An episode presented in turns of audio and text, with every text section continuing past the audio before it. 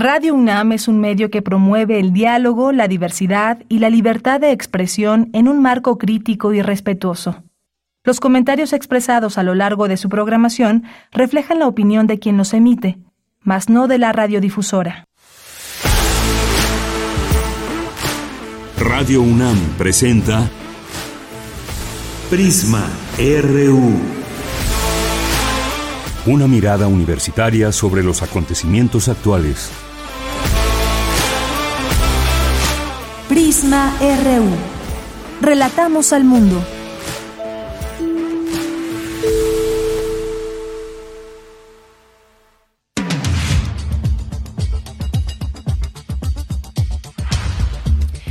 Buenas tardes, muchas gracias por acompañarnos aquí en Prisma RU. Es la una de la tarde con tres minutos. Le queremos dar la bienvenida a esta emisión del martes 8 de agosto del año 2023. Yo soy Deyanira Morán y en nombre de todo el equipo les saludamos y le invitamos a que se quede de aquí a las 3 de la tarde porque tenemos mucha información. Vamos a seguir hablando de los libros de texto. En esta ocasión vamos a hablar con un especialista en temas de educación. Me refiero al doctor Sebastián Pla, quien es doctor en pedagogía por la UNAM, es investigador titular del Instituto de Investigaciones sobre la Universidad y la Educación, es investigador del Sistema Nacional de Investigadores y vamos a platicar con él de estos libros de texto que pues vamos a seguir descubriendo qué hay entre sus páginas. Ya muchas personas pues pueden consultarlos si quieren, están en línea y pueden echarse un clavado, sobre todo si tienen a lo mejor hijas, hijos que vayan entre primero de primaria y tercero de secundaria para que puedan conocer de estos materiales de los cuales se van a hablar en sus clases ahora que comiencen el próximo 28 de agosto. Vamos a platicar sobre ese tema.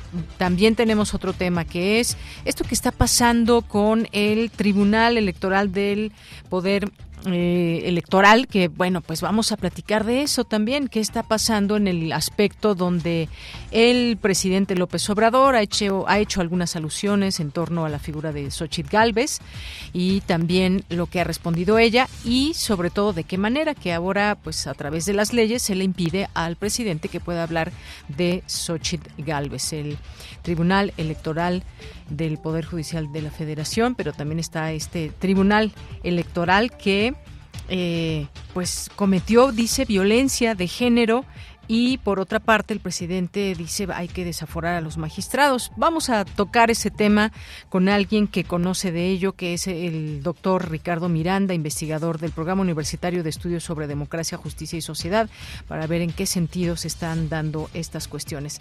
Así que vamos a tener esa entrevista. Hoy también toca colaboración con Fundación UNAM, que nos estarán platicando del Foro 2020.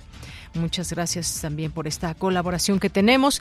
Hoy es martes de Poetas Errantes, de literatura con Alejandro Toledo, cultura y más. Así que no se pierdan el programa. Eh, desde aquí, relatamos al mundo.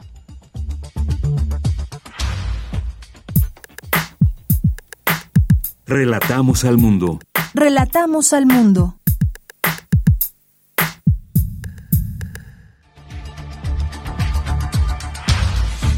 Una de la tarde con cinco minutos y hoy en la información en resumen, en la información universitaria, especialistas de México, Chile y Colombia estudian el contexto general de las violencias de género contra las mujeres en las universidades. Los problemas actuales como la migración solo pueden comprenderse si se estudia desde su génesis, aseguró Elisa Speckman, directora del Instituto de Investigaciones Históricas de la UNAM. Alejandro Monsiváis, investigador del Colegio de la Frontera Norte, analiza las características de los agentes del autoritarismo político en México.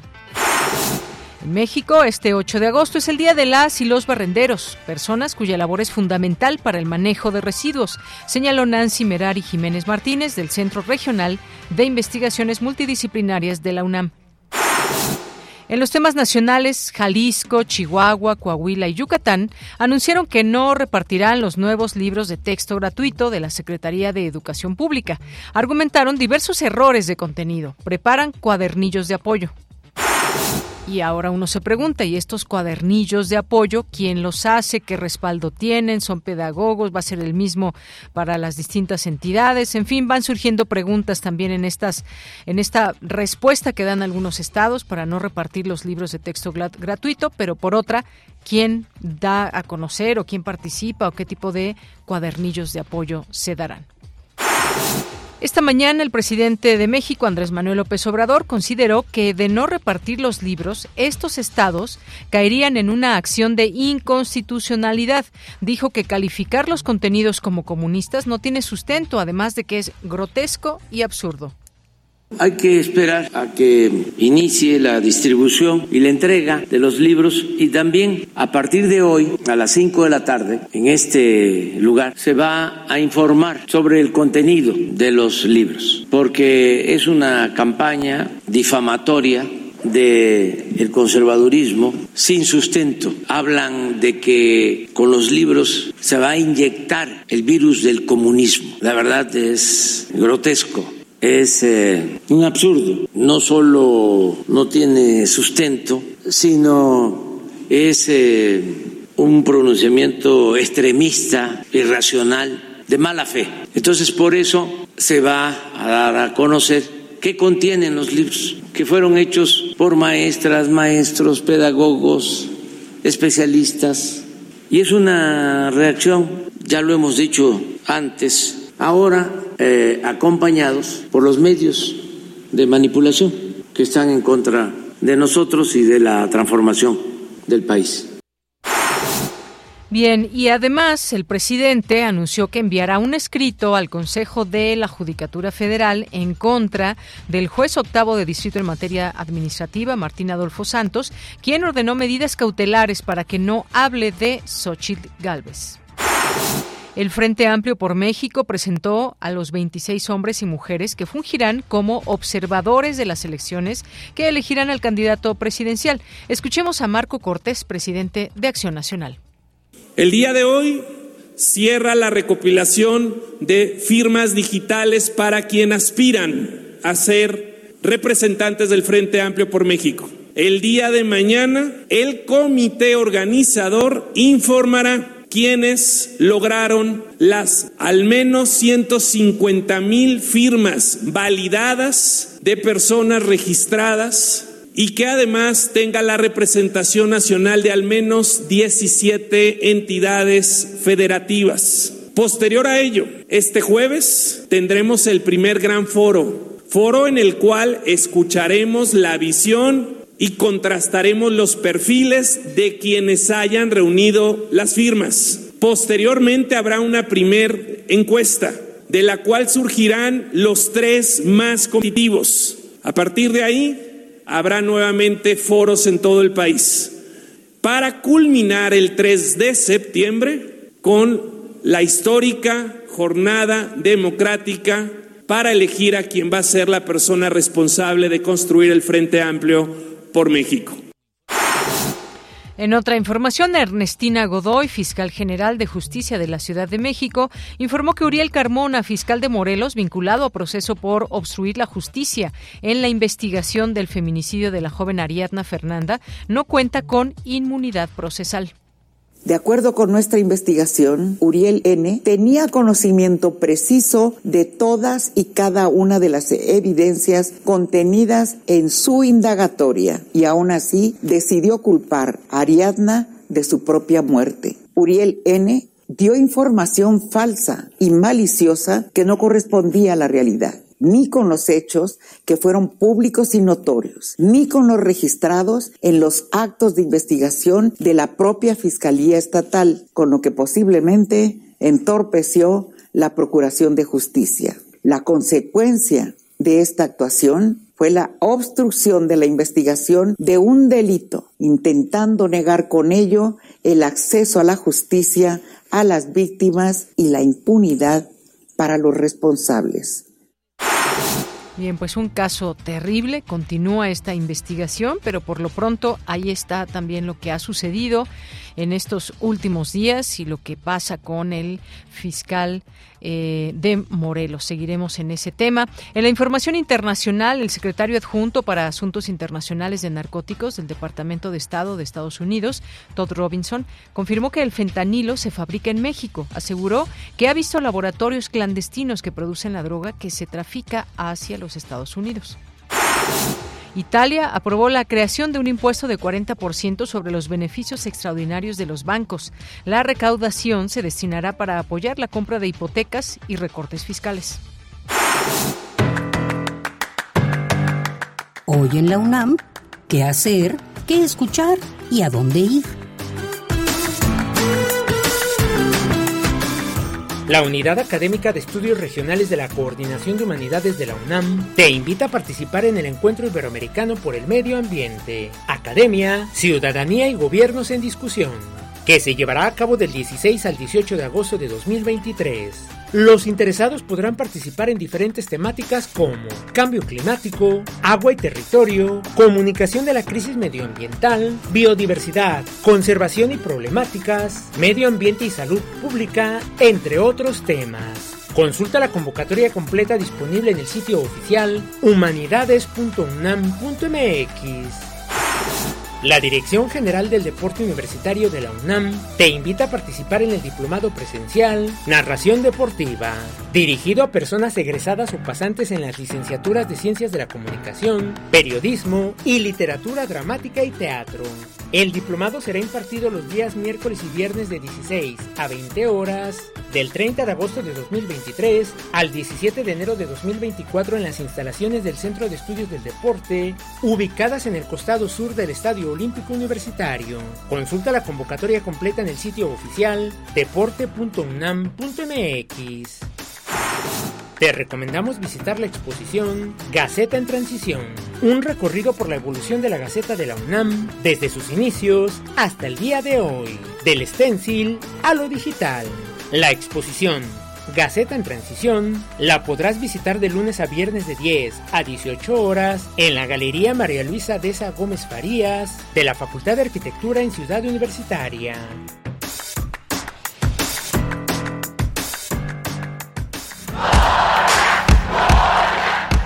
Campus RU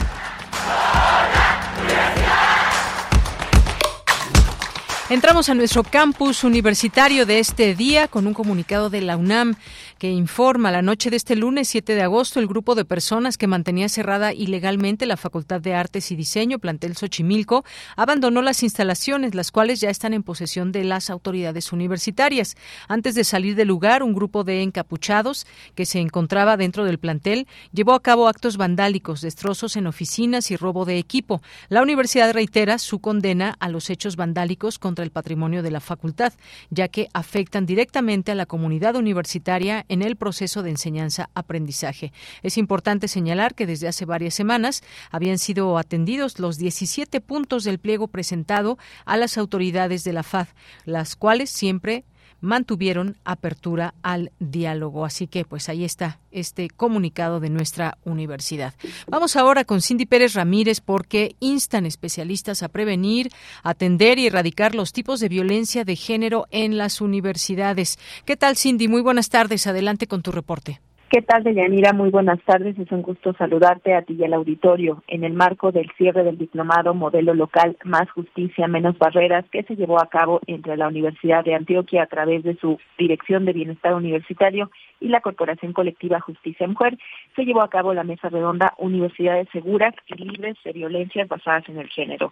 En ella, Carla Mosorretianaba, directora de Gestión Comunitaria y Erradicación de las Violencias de la Coordinación para la Igualdad de Género de la UNAM se refirió al trabajo que se ha hecho en esta casa de estudios en la materia como las rutas de atención y prevención. Tenemos del 2016 donde se crea el protocolo, pero no había instancia especializada sino hasta 2020 y hasta mayo del 2023 hay 2.730 quejas y se han sancionado a 1.322. De agosto del 2020 a mayo del 2023, donde ya existía la defensoría, aumentan eh, considerablemente los casos.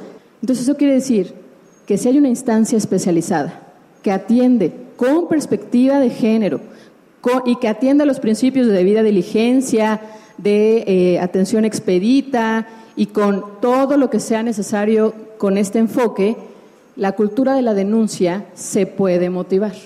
En tanto, la politóloga y secretaria de las mujeres del distrito de Medellín, Angélica Maris Maya, se refirió al acoso sexual en las universidades y cómo las estudiantes lo colocaron en la agenda pública. Frente a este tema, nosotras contamos con un equipo territorial que se llama Espacios Públicos Seguros. En este equipo, pues Trabajamos especialmente el tema del acoso callejero y bueno, luego de estos cuatro años de administración hemos sensibilizado a más de 20 mil personas en la prevención de violencias y el acoso sexual hacia las mujeres en los espacios públicos de la ciudad.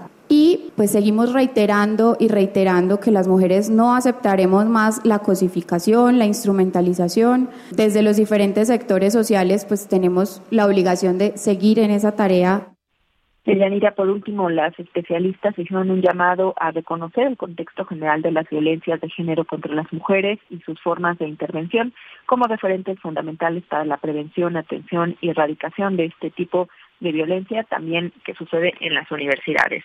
Este es mi reporte. Muchas gracias, Cindy. Buenas tardes. Muy buenas tardes.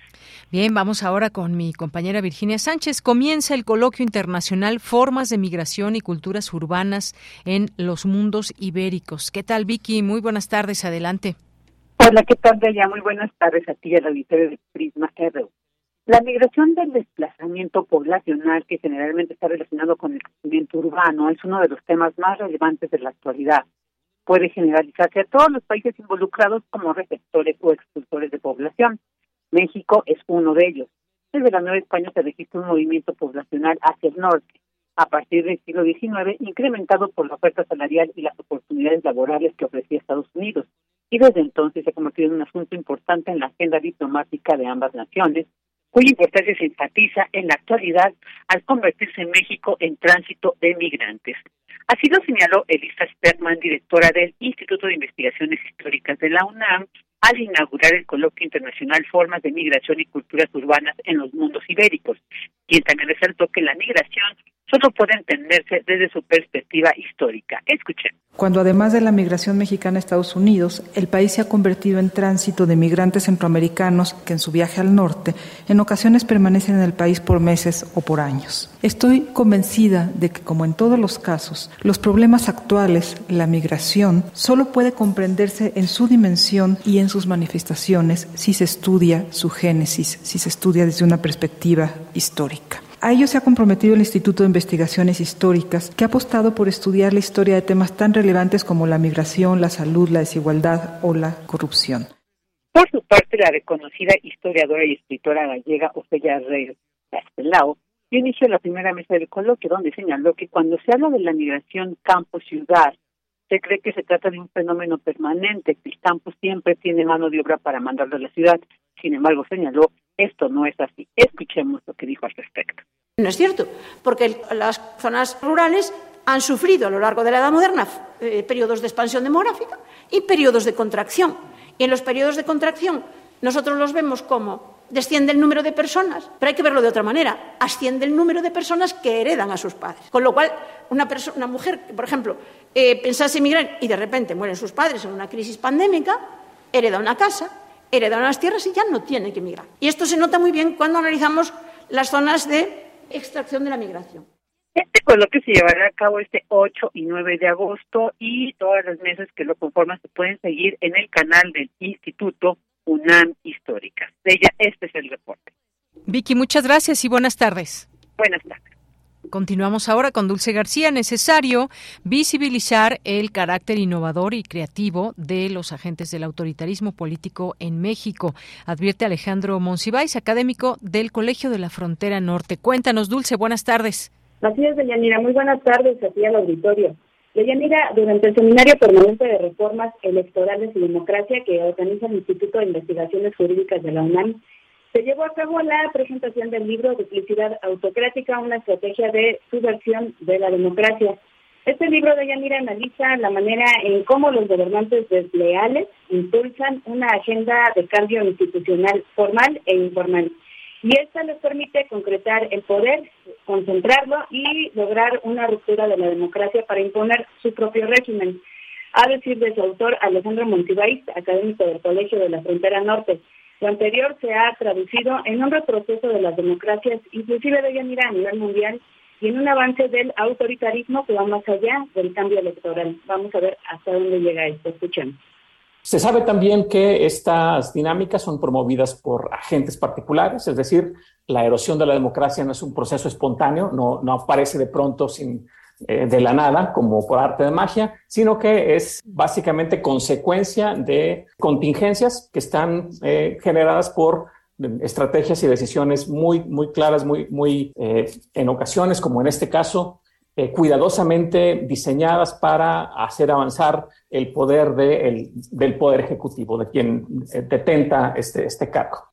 Y bueno, Deyanira, como tú lo comentabas al inicio de esta información, el académico dijo que una de las características comunes entre los agentes que imponen el autoritarismo en nuestro país es que son muy innovadores y muy creativos. Escuchemos por qué. Con distintas estrategias y herramientas que permiten consolidar un poder opaco y arbitrario. A mí me interesa en específico analizar cómo identificar el carácter autoritario de las reformas legales que pretenden establecer instituciones que a la larga facilitan el establecimiento de un autoritarismo competitivo o por lo menos de el deterioro de la democracia. Y bueno, Deyanira dijo que es necesario notar que los procesos autocráticos son graduales porque conllevan un carácter manipulador, desinformación, desinformador y engañoso y advirtió que no hay que caer en ello, sobre todo en el contexto electoral. Esta es la información. Muchas gracias, Dulce. Buenas tardes. Gracias a ti. Muy buenas tardes. Hasta luego y continuamos. Prisma RU. Relatamos al mundo. Vamos a entrar a este tema, a seguir hablando de los libros de texto y todo lo que en la información va avanzando, como es ahora que sabemos que cuatro estados no van a repartir los libros de texto. Estamos justamente a 20 días exactamente para que inicien clases en primarias y secundarias de la SEP, incorporadas a la SEP, y estamos ante un escenario para algunos podrá ser de cierta incertidumbre en algunos estados donde no se va a repartir los libros y en donde se están dando algunas eh, propuestas y en los demás estados sí se van a repartir, pero también está este tema de los amparos, de la parte, digamos, legal a la que han recurrido eh, algunas organizaciones o asociaciones en torno a esta parte de la repartición de libros. Dice el presidente que sería inconstitucional si los estados no los reparten no reparten estos libros de texto. Pero queremos, queremos seguir indagando y escuchando distintas voces al respecto de eh, pues estos libros, cómo fueron planeados, cómo se desarrollaron estas, estos proyectos de los cuales ahora se habla, la nueva escuela mexicana, en fin, Hoy ya tenemos en la línea telefónica al doctor Sebastián Pla. Él es doctor en pedagogía por la Universidad Nacional Autónoma de México, es investigador titular del Instituto de Investigaciones sobre la Universidad y la Educación, es investigador del Sistema Nacional de Investigadores. Sus líneas de investigación son el análisis político del discurso educativo, la teoría de investigación en enseñanza de la historia y las ciencias sociales. Es autor y coordinador de diversos libros. Doctor Sebastián Pla, muy buenas tardes. Bienvenido a este espacio Prisma RU de Radio UNAM. Hola, buenas tardes, Villanera. Gracias por la invitación. Y a usted por aceptar, doctor. Eh, ¿Ante qué estamos? Eh, ¿Ante una campaña difamatoria o qué es lo que ve usted? Pero sobre todo desde su punto de vista de análisis sobre estos libros de texto que ya se han repartido en muchos estados y que estarán por repartirse también en muchas escuelas para que comience el ciclo escolar eh, y está el próximo 28 de agosto. ¿Qué le parece? Claro, eh, hay dos dimensiones básicas ligadas, pero que se pueden separar. Una es el debate público, sí, vinculado desde intereses inmediatos este, económicos en relación a, las editoriales privadas, a las luchas electorales que están presentes y sobre todo para la elección presidencial del próximo año. Y el otro lado, digamos, es la dimensión más pedagógica, que también es política e ideológica. Y ahí es donde eh, se ha discutido menos en esta última instancia, pero también hay mucho, mucho que plantear. Eh, sin lugar a dudas, estamos en el debate político ante una situación, digamos, de dos lados. Por un lado, un desaseo jurídico importante, No hay planes de estudios publicados por el diario oficial, hay unas ideas generales, pero no contenidos mínimos que tienen que saber los estudiantes por eh, grado eh, o por fase. Hay sí algunas ideas en los consejos técnicos escolares, pero todavía no son oficiales. En ese sentido, cuando se eh, impone, se presenta un, este, un amparo para detener la distribución, hay un desaseo jurídico por parte de la 4T. Pero por el otro lado tenemos un, la, una dimensión muy, muy dramática, violenta, eh, mentirosa, que está construyendo un discurso sobre los libros de texto muy vinculado a las formas en que lo han hecho la ultraderecha en varias partes de América Latina y Estados Unidos en especial.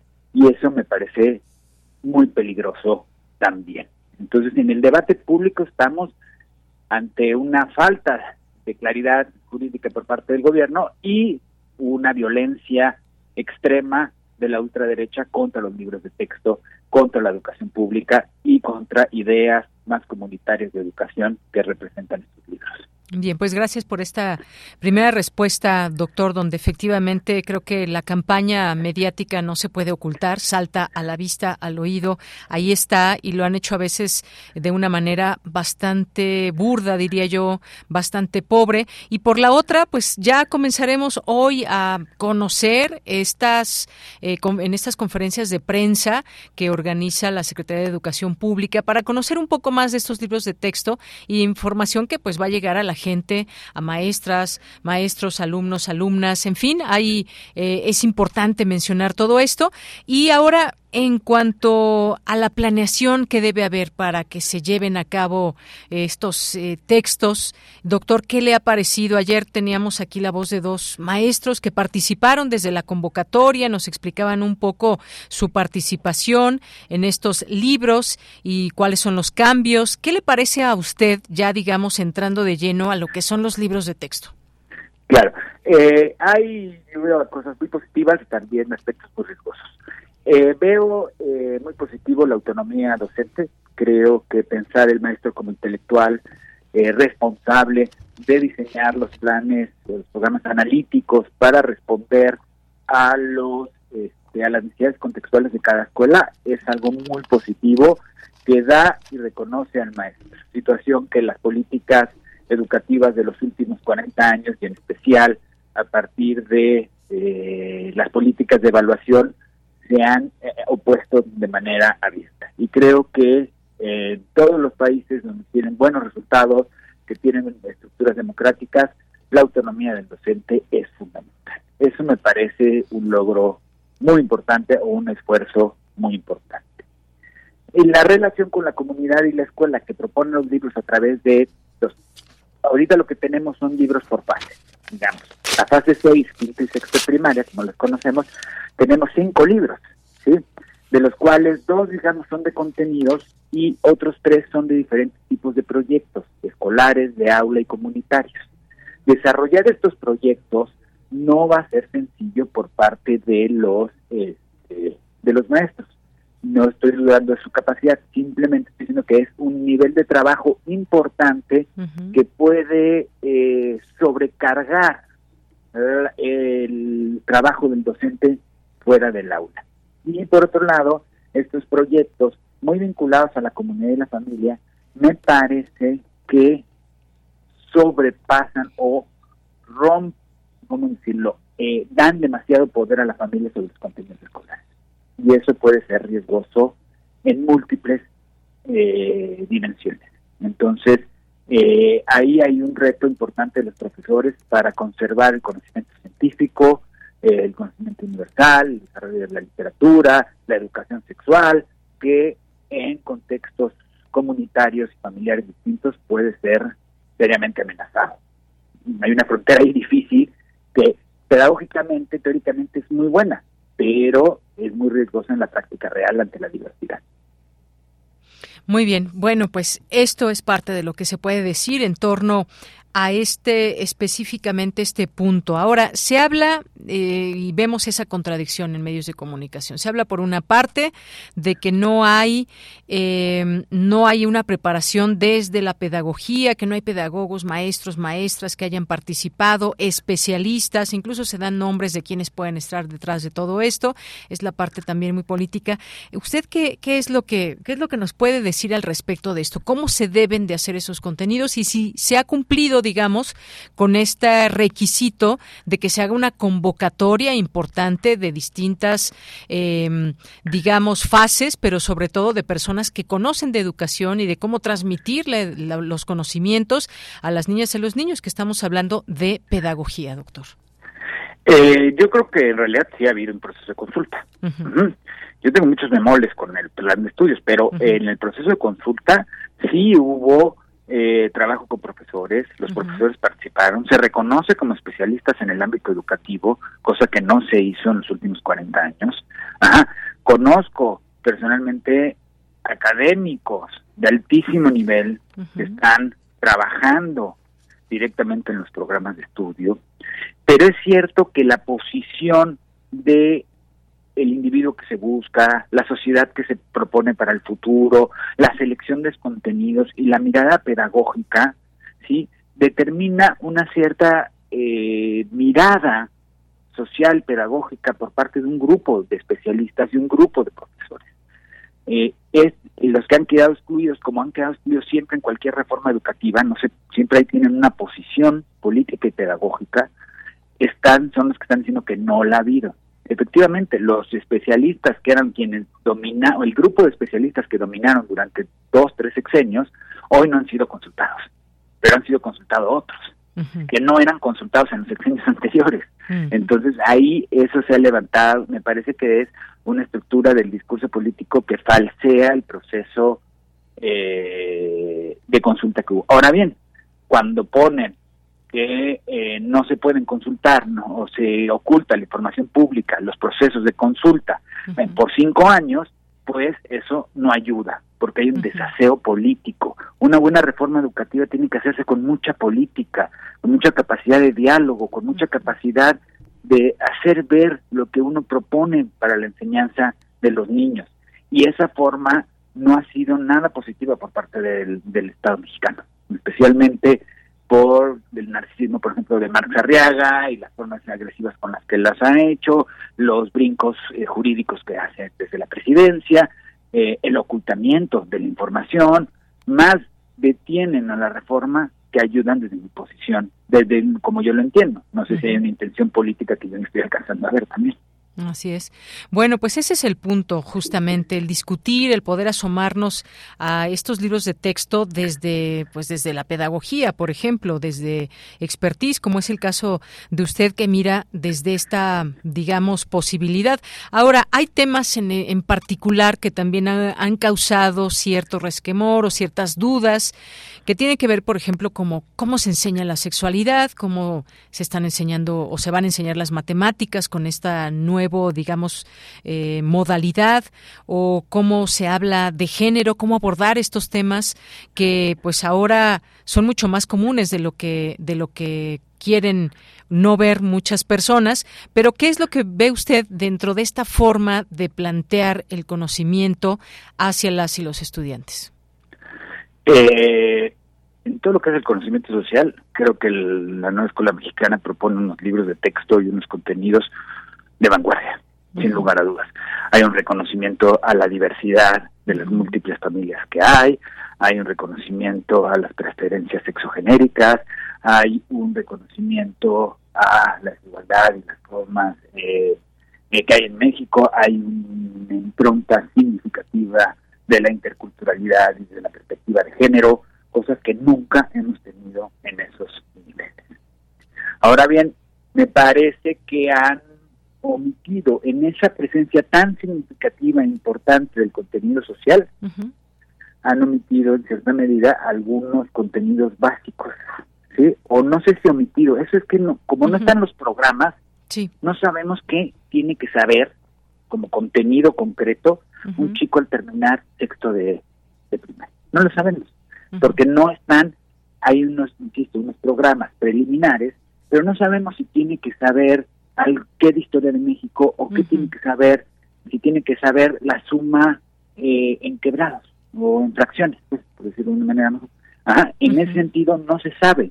Entonces estamos, por lo menos muchos de los que estamos leyendo los contenidos, en cierta incertidumbre sobre estos objetivos concretos, sí, relativamente observables sobre los aprendizajes de los estudiantes. Esos no están. Entonces, matemáticas, no queda claro qué es exactamente lo que tienen que aprender y puede eh, disolverse su contenido en estos proyectos de una impronta social muy valiosa, pero que corren el riesgo de evitar, según como lo trabaja cada profesor, el manejo de contenidos específicos en matemáticas, especialmente en matemáticas y eh, algunos conocimientos literarios y cosas, porque en cuestión me parece que científica hay más, pero sí matemáticas es que no está claro y es un error de presentación porque no hubo orden, se hicieron primero los libros de texto antes que los programas de estudio. Es un error básico. Primero se hacen los programas de estudio y respondiendo a los programas de estudio se hacen los libros de texto. O sea, falló ahí esa parte, digamos. No, no. Tenemos lo que tenemos, pues ahí podemos ver los temarios, digamos, de cada libro, los temas que se van a abordar, pero no está, entonces usted nos dice estos programas de estudio para que, pues, se pueda conocer al final o digamos los objetivos que son de cada grado, de cada eh, o al terminar la primaria, la secundaria, ¿es eso a lo que se refiere, doctor? Sí, exacto. O sea, digamos, hay unos contenidos preliminares que se han trabajado en los consejos técnicos escolares y que uno los puede encontrar en las páginas de la Secretaría de Educación Pública. Pero lo, el proceso normal es, o, común, se hace un programa de estudio, se dice, para la fase 5, sí, para quinto y sexto de primaria, el chico tiene que saber eh, la teoría de la evolución. Por poner un ejemplo no sé si esté exactamente. Okay. el maestro puede desarrollarlo con proyectos, puede desarrollarlo con ciertos contenidos, ver los contextos sociales, trabajarlo con la comunidad, ajá, y pero sabe que al final los niños tienen que tener claro qué es la teoría de la Y así se hacía por todas las disciplinas. Eso se publicaba en el diario oficial de la Federación. Y a partir de ahí se hacían los libros de texto respondiendo a esos planes. Pero aquí, por estructuras internas de la Secretaría de, Educación Pública, muchas políticas internas, primero se hicieron los libros de texto y no los programas. Entonces, eh, los programas están piloteando, están trabajando los consejos técnicos escolares a un ritmo adecuado con académicos y profesores que están dialogando con en la práctica real de la escuela. Se están haciendo con la calma que deben hacerse. Pero entonces, al no tener esos contenidos mínimos, esos el marco, lo que se llama el programa sintético que ellos mismos dijeron que iban a sacar, es decir, ¿qué tiene que saber un niño o una niña? ¿Sí? En tercero de secundaria, tiene que saber o no este, las capitales, ¿no? Obviamente ese no es el contenido específico, pero lo estoy poniendo de ejemplo. Sí. En ese sentido no está claro y eso genera mucha confusión, por lo menos a quien estamos leyendo el porque tienes un montón de datos, tienes cinco libros, lenguaje, eh, proyectos, saberes, pero ¿qué es ese conocimiento mínimo? La escuela tiene que dar un conocimiento mínimo, básico, para toda la población, común e igual para todos. Y ese es el que no está claro. Hay faltas entonces en que se incurrieron, no por ello significa que no hayan participado expertos. Todo esto, digamos, suficiente para que, como para que no se repartan los libros en cuatro estados, que además son cuatro estados donde no gobierna Morena y viene también esta parte política, por supuesto. Eh, de estos errores que usted nos, nos eh, señala, eh, tan graves como para que no se repartan para este nuevo ciclo escolar, doctor. Bueno, están las posiciones jurídicas que son quienes deberían de regirnos en un Estado de Derecho, pero en, desde mi punto de vista pedagógico, los, libros tendrían que repartirse, porque si no afectas directamente los procesos educativos en los diferentes estados, pero además estás cayendo en la censura directamente, de manera muy fuerte en lo que propuso el presidente del PAN, la quema de los libros. En ¿Qué le parece eso de la quema de los libros? Sí, bueno, no lo dijo la quema, dijo la sacar arrancar paz, destruirlo, pero en realidad eh, simbólicamente es una hoguera donde hay que tirar los libros. Esa lógica es antidemocrática, porque el propio, los propios opositores en vez de construir discursos alternativos, plurales, para una sociedad democrática están proponiendo la quema de los libros. Y eso es en una sociedad democrática desde mi punto de vista es inadmisible. Bueno, en cualquier sociedad, pero hay unas más autoritarias que sí los, los queman, ¿no? Así es. Bueno, pues doctor, muchas gracias por eh, platicar con nosotros de ese tema tan importante que ahora está, digamos, pues particularmente en los medios de comunicación con mucho énfasis. Que qué bueno que se analicen, que se diga lo que está bien, lo que está mal. A final de cuentas, pues son muchos, miles y miles de niños, niñas, jóvenes que estarán por comenzar su nuevo ciclo escolar y pues necesitan libros, cuadernos, los elementos, vaya para empezar el nuevo ciclo. Así que, pues creo que nos ha hecho una exposición muy clara de todo esto. Agradezco mucho, eh, pues su tiempo y gracias por ese análisis, doctor. gracias eh, a ti, Deyanira. Muchísimas gracias. Un abrazo, doctor. Hasta luego. Hasta luego. Adiós. Adiós. Bueno, pues fue el doctor Sebastián Pla, doctor en Pedagogía por la UNAM, investigador del Instituto de Investigaciones sobre la Universidad y la Educación, experto en todos estos temas de educación que justamente queremos conocer, que se desarrollen de una manera clara, más allá de ese, de pronto, eso grotesco que, que han llevado a cabo distintos medios de comunicación, tachando de inservibles estos libros. También saber detrás los errores que pueda haber, pero también los aciertos que pueda haber en todo esto. Y como les digo, hoy comienzan estas conferencias por la tarde. Vamos a, ver qué es lo que se informa desde ahí y cómo, pues obviamente van a hablar y de qué manera y quiénes van a participar en torno a lo que nos digan de los libros de texto. Continuamos. Queremos escuchar tu voz. Síguenos en nuestras redes sociales. En Facebook como Prisma RU y en Twitter como arroba PrismaRU. Y otro de los temas polémicos tiene que ver con lo que está pasando en el ámbito ya propiamente político de cara a 2024 y que donde distintas figuras, hombres y mujeres, están participando en sus procesos internos, sus procesos de partido, para elegir a la persona que va a abanderar tanto al frente, eh, al frente amplio por México y por otra parte a quien será el candidato o candidata de Morena. Y en este transcurso, pues pasan muchas cosas y hay muchas declaraciones, eh, también declaraciones que ha hecho el presidente en torno a la figura específicamente de Xochitl Galvez y pues lo que dice ahora el Tribunal Electoral del Poder Judicial de la Federación y que pues le dice al presidente básicamente que se limite a hablar de Xochitl Galvez y que las declaraciones que ha hecho pues tienen que ver con la violencia política de género contra esta precandidata de la oposición. Así que hemos invitado hoy a el doctor Ricardo Miranda, quien es investigador del Programa Universitario de Estudios sobre Democracia, Justicia y Sociedad. ¿Qué tal, Ricardo? ¿Cómo estás? Muy buenas tardes. ¿Qué tal, Deyanira? Buenas tardes. Un gusto, como siempre, platicar contigo y tu auditorio. Muchas gracias, doctor Ricardo. Pues platicar de ese tema en particular, en un escenario que tenemos político donde pues están moviendo ahí muchos intereses en los partidos políticos, incluso cuando los que hacen alianza como este Frente Amplio, que también tienen sus diferencias ahí dentro. Ayer, ayer por ejemplo, renunció uno de sus integrantes al, eh, al PAN, por ejemplo. Y bueno, ¿qué estamos viendo específicamente con esto que dicta el Tribunal Electoral del Poder Judicial de la Federación? Eh, de que el presidente pues no se pueda ya expresar o referir a Xochitl Galvez. Sí, muchas gracias. Eh, yo creo que lo primero que hay que tener claro en términos jurídicos es, eh, digamos, conocer la naturaleza del procedimiento que ahorita se está llevando.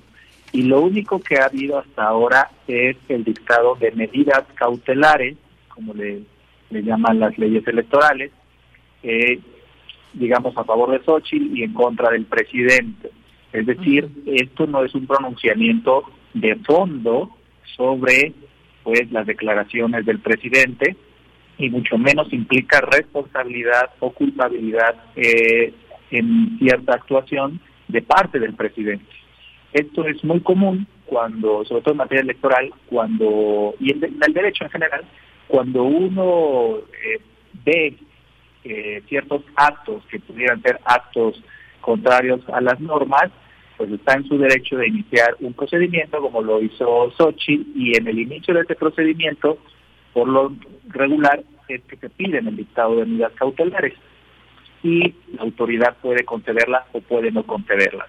Y las medidas cautelares básicamente son pues eh, ordenarle al sujeto presuntamente responsable, reitero, todavía no podemos hablar de responsabilidad jurídica, que cese en la eh, conducta que se le reprocha.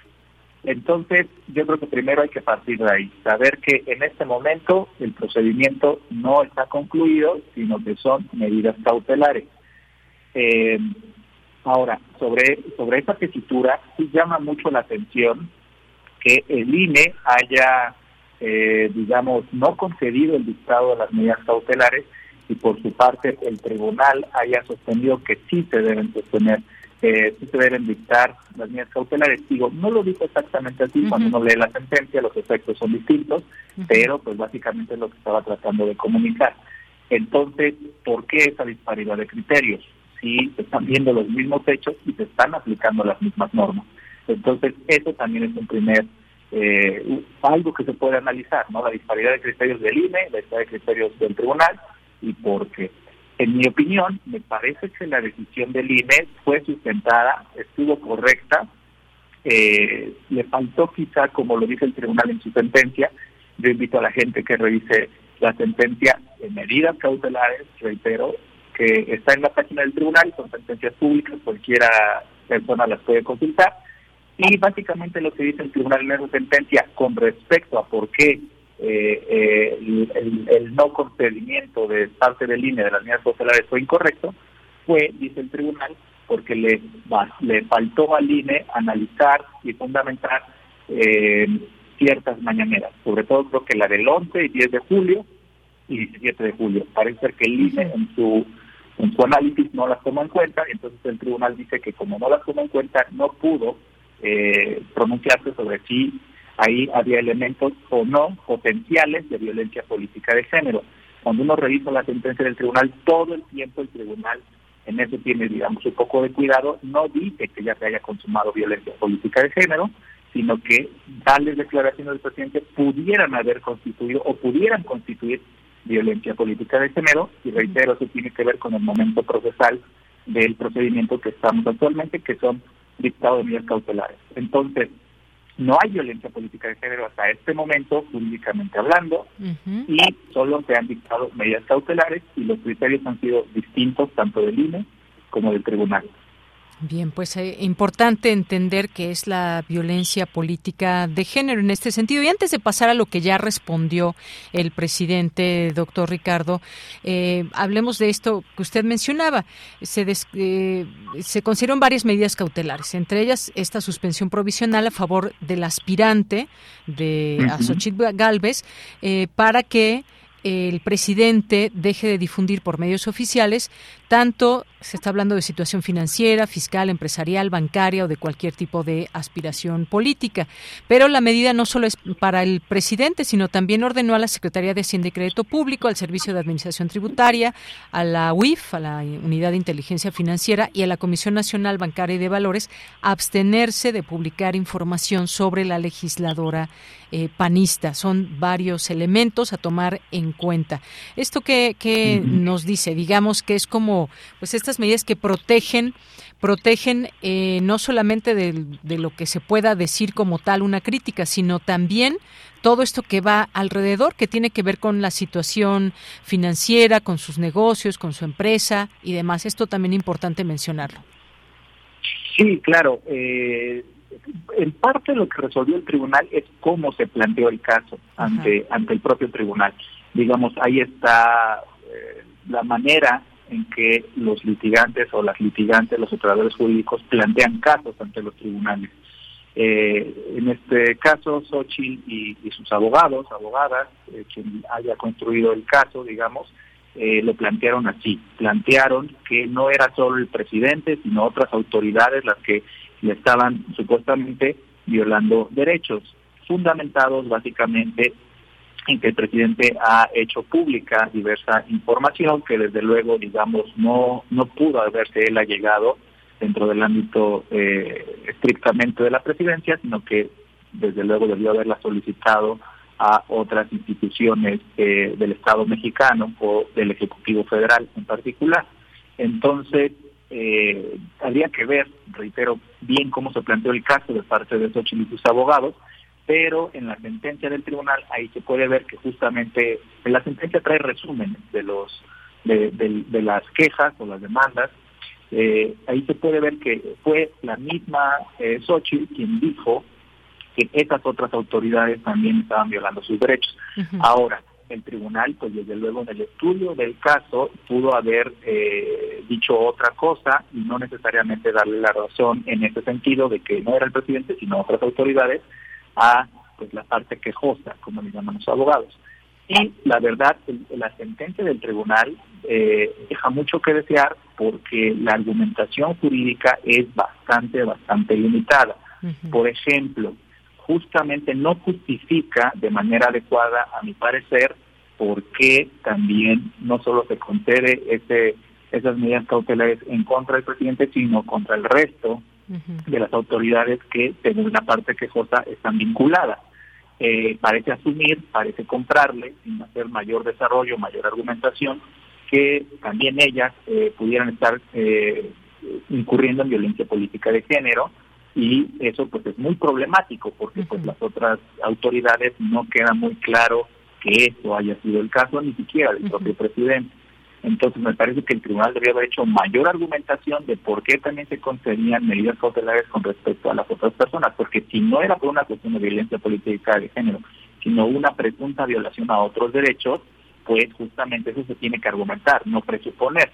Y también con respecto a, bueno, creo que eso ya lo íbamos a, tocar ahorita, pero pues adelanto que, que también deja mucho que desear la sentencia en el sentido de como el propio presidente lo ha denunciado, pues modificaron sus palabras y eso también es pues muy problemático. Claro, ese punto muy importante. Nada más quería, para cerrar este tema, lo que usted decía, se tiene que borrar de forma inmediata. No, no he visto si ya se hizo así o no las conferencias mañaneras de las plataformas de YouTube, Facebook y Twitter los días 3, 4, 5, 7 y 14 de julio de este año. Ahora sí vamos a esta, digamos, respuesta que da el presidente. Acusa al Tribunal Electoral de mentir sobre que cometió violencia de género. Dijo básicamente que pues han alterado sus palabras eh, para acusarlo de violencia política de género. Es lo que dice el presidente y que pues eh, se contrapone con lo que dice el Tribunal Electoral. Aquí hay que aclarar efectivamente si hubo o no esa violencia eh, política de género, que es el trasfondo de todo esto, doctor. Sí, sobre este asunto, eh, como digo, en este momento estamos en el apartado de medidas cautelares, entonces el tribunal no podía en este momento eh, pronunciarse sobre si en efecto hubo violencia política de género o no. Eso será materia de estudio del, del, trasfondo o del fondo de la queja, que en primer lugar, en realidad, pues tiene que ser estudiado por el INE. El INE ya tiene esa queja, dictó medidas cautelares, el tribunal se interpuso, digamos, porque el INE no concedió medidas cautelares y pues la ley te permite apelar esa no, ese no dictado de parte del INE en el tribunal. Eh, pero ahorita el fondo es en el donde el INE tendría que estar estudiando y bueno, ya esperaremos este esa, esta respuesta de fondo que en su momento también puede ser impugnable si no, si no está de acuerdo con ella la parte quejosa. Eh, con respecto a ello, pues eh, en mi perspectiva, eh, yo no veo elementos de, violencia política de género. Digo, creo que habría que, tener más, más, más tener el expediente a la mano, como dicen los abogados, pero con los elementos que contamos, que son las declaraciones públicas en su conferencia matutina del presidente, el acuerdo del INE por el cual primero no dictó las medidas cautelares y luego sí las dictó, y la sentencia sobre el dictado de medidas cautelares de parte del tribunal, con todos estos elementos, me parece que estudiando lo que está en el expediente no se acredita la violencia política de género y eso con base en la propia metodología que el Tribunal Electoral ha desarrollado. El Tribunal Electoral en diversas otras sentencias, incluso en algunas compilaciones editoriales que él mismo ha hecho, eh, se ha pronunciado sobre qué es la violencia política de género, cuáles son los elementos que lo constituyen y eh, con base en eso aplicar esas reglas generales, digamos, a los casos concretos eh, que se, se sometan a su jurisdicción. Y pues básicamente el tribunal dice que la violencia política de género es cuando uno busca menoscabar, restringir o violar derechos político-electorales de las mujeres en razón de su género, ¿no? Por el hecho de ser mujer. Y cuando uno revisa las declaraciones del presidente, en ningún momento se está refiriendo a, a Xochitl en su calidad de mujer. Al contrario, justamente se está refiriendo a ella como el propio dictado de medidas cautelares del INE dice y la propia sentencia del tribunal en algunas partes dice en su calidad de opositora, en su calidad de política que aspira a competir a un cargo de elección popular.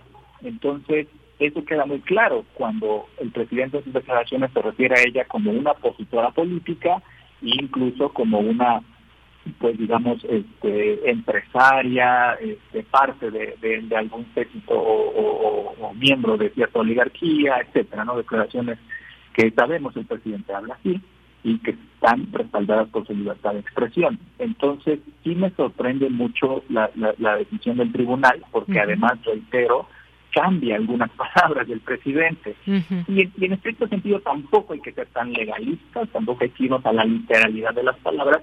Cuando uno, un tribunal constitucional decide casos concretos, pues está facultado para interpretar las normas, para interpretar la constitución y desde luego para interpretar ciertos hechos, porque los hechos pues muchas veces, aunque nos parezcan claros, siempre están mediados por cierta interpretación que nosotros nos hacemos de los hechos el tribunal pudo haber dicho, el presidente dijo literalmente esto, pero lo que se entiende de sus palabras es esto, pero tiene que justificarlo. ¿Cómo llegó a esa otra interpretación a partir de las palabras literales que dijo el presidente? Y en ese sentido, en la sentencia del tribunal justo está ausente por esa, de esa argumentación. Cambia el sentido de las palabras del presidente y no dice con base en qué parámetros podemos entender eso, que el tribunal dice que entiende de las declaraciones del presidente y también algo un poquito más de forma, pero que sorprende que, que carezca una sentencia del tribunal en ese sentido, de un tribunal constitucional, es que nunca nos dice, cuando uno revisa la sentencia,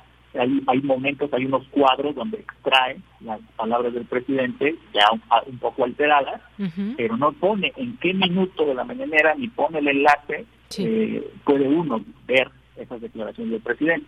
Y eso sí, eh, sí sorprende de, una cuestión de forma del Tribunal Constitucional, porque uno como litigante ante los tribunales, eh, el, ante el Tribunal Electoral, si uno presenta una queja donde le dice al Tribunal Electoral, oye, en este video se dijo tal cosa, pero uno no le agrega el enlace, ni le agrega el minuto donde se escuchó o se puede escuchar esa declaración de la que nos estamos quejando, sí el tribunal simplemente desecha esos casos. Ha pasado a muchos litigantes esa, esa situación. Entonces también sorprende que ya en una cuestión de forma el tribunal en su sentencia solo extraiga frases del presidente o lo que supuestamente dijo el presidente sin que nos digan qué minuto exacto uno puede consultar esta declaración de parte del presidente.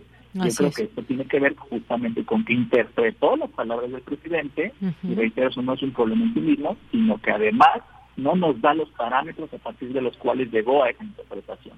Entonces, la sentencia es muy pobre en su argumentación jurídica y con los elementos que tenemos a la mano, yo creo que no podemos estar hablando en este momento de violencia política de género y ahora habrá que ver sobre el fondo, porque reitero, estas son medidas cautelares, sobre el fondo, si el tribunal o el INE llegan a la conclusión que no hubo violencia política de género, pues entonces justamente quedará todavía más exhibido el tribunal porque se tendrán que restablecer las mañaneras que ordenó quitar y además pues el presidente habrá tenido siempre la razón de que no hubo violencia política de género. Bueno, pues esto está todavía moviéndose y hacia dónde va, pues ya lo ya lo veremos. Por lo pronto también el presidente pues dice que eh, pues bueno amenazó con un desafuero en contra de los magistrados del Tribunal Electoral, que también una respuesta que parece eh, bastante fuerte, doctor, en este sentido.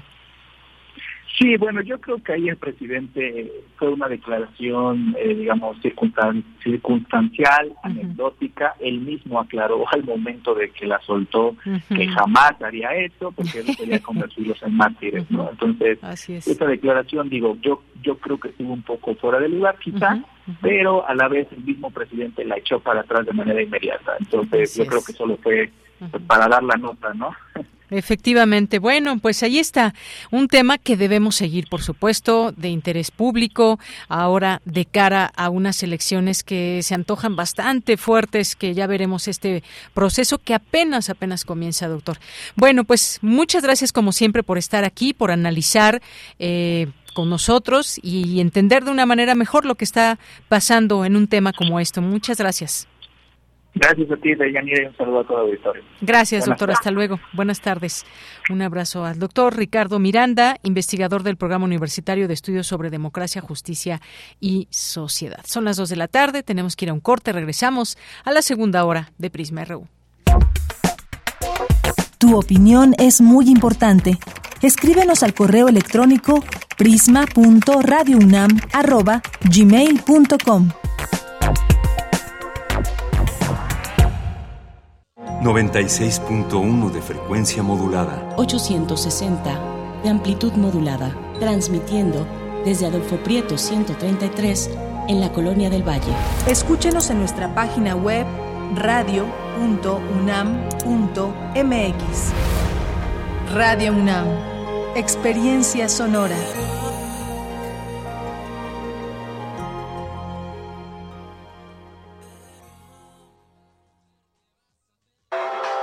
Filuni, Feria Internacional del Libro de las Universitarias y los Universitarios. Quinta edición. Invitada de honor, Universidad de Texas en Austin. 100 editoriales universitarias, más de 15.000 títulos en exhibición, actividades académicas y culturales. 29 de agosto al 3 de septiembre de 2023. Entrada libre. Centro de Exposiciones y Congresos UNAM. Más información en filuni.unam.mx.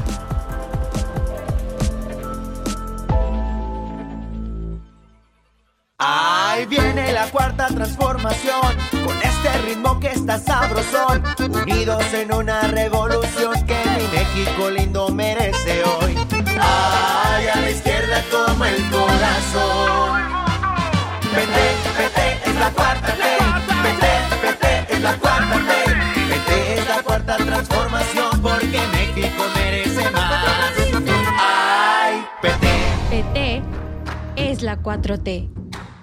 Esquina ruda las chatarras y por los técnicos la comida saludable. La ramen le comete una falta por exceso de sodio. El brócoli resiste por sus habilidades contra el cáncer. La dona enreda sus grasas saturadas contra las cuerdas y el pescado vence con sus proteínas y fósforo bueno para la cabeza y el cuerpo. Las papas fritas que incrementan la obesidad y la diabetes son vencidas por el maíz rico en vitaminas y nutrientes. Gana los alimentos saludables.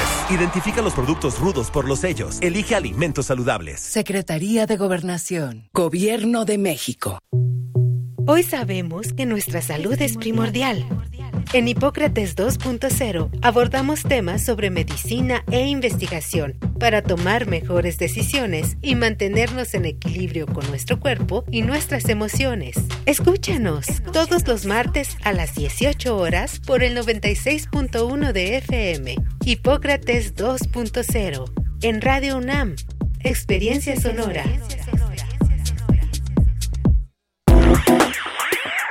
Queremos escuchar tu voz. Síguenos en nuestras redes sociales. En Facebook como Prisma RU y en Twitter como arroba PrismaRU.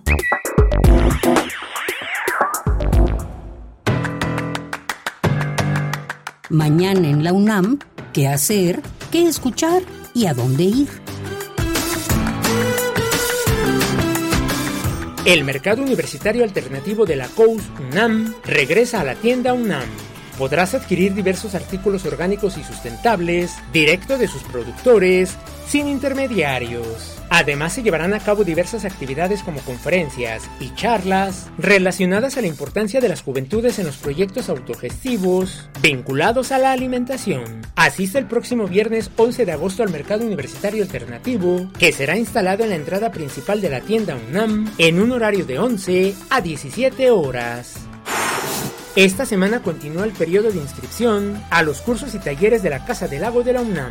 Recuerda que puedes inscribirte en diversas áreas y disciplinas de conocimiento como arte con medios electrónicos, danza, expresiones corporales, artes visuales, literatura, humanidades, medio ambiente y bioarte, medios audiovisuales, música y teatro, entre otras expresiones artísticas. El periodo de inscripción se lleva a cabo del 8 al 12 de agosto de 2023 de 10 a 18 horas. Para mayores informes consulta las redes sociales y el sitio oficial de la Casa del Lago de la UNAM.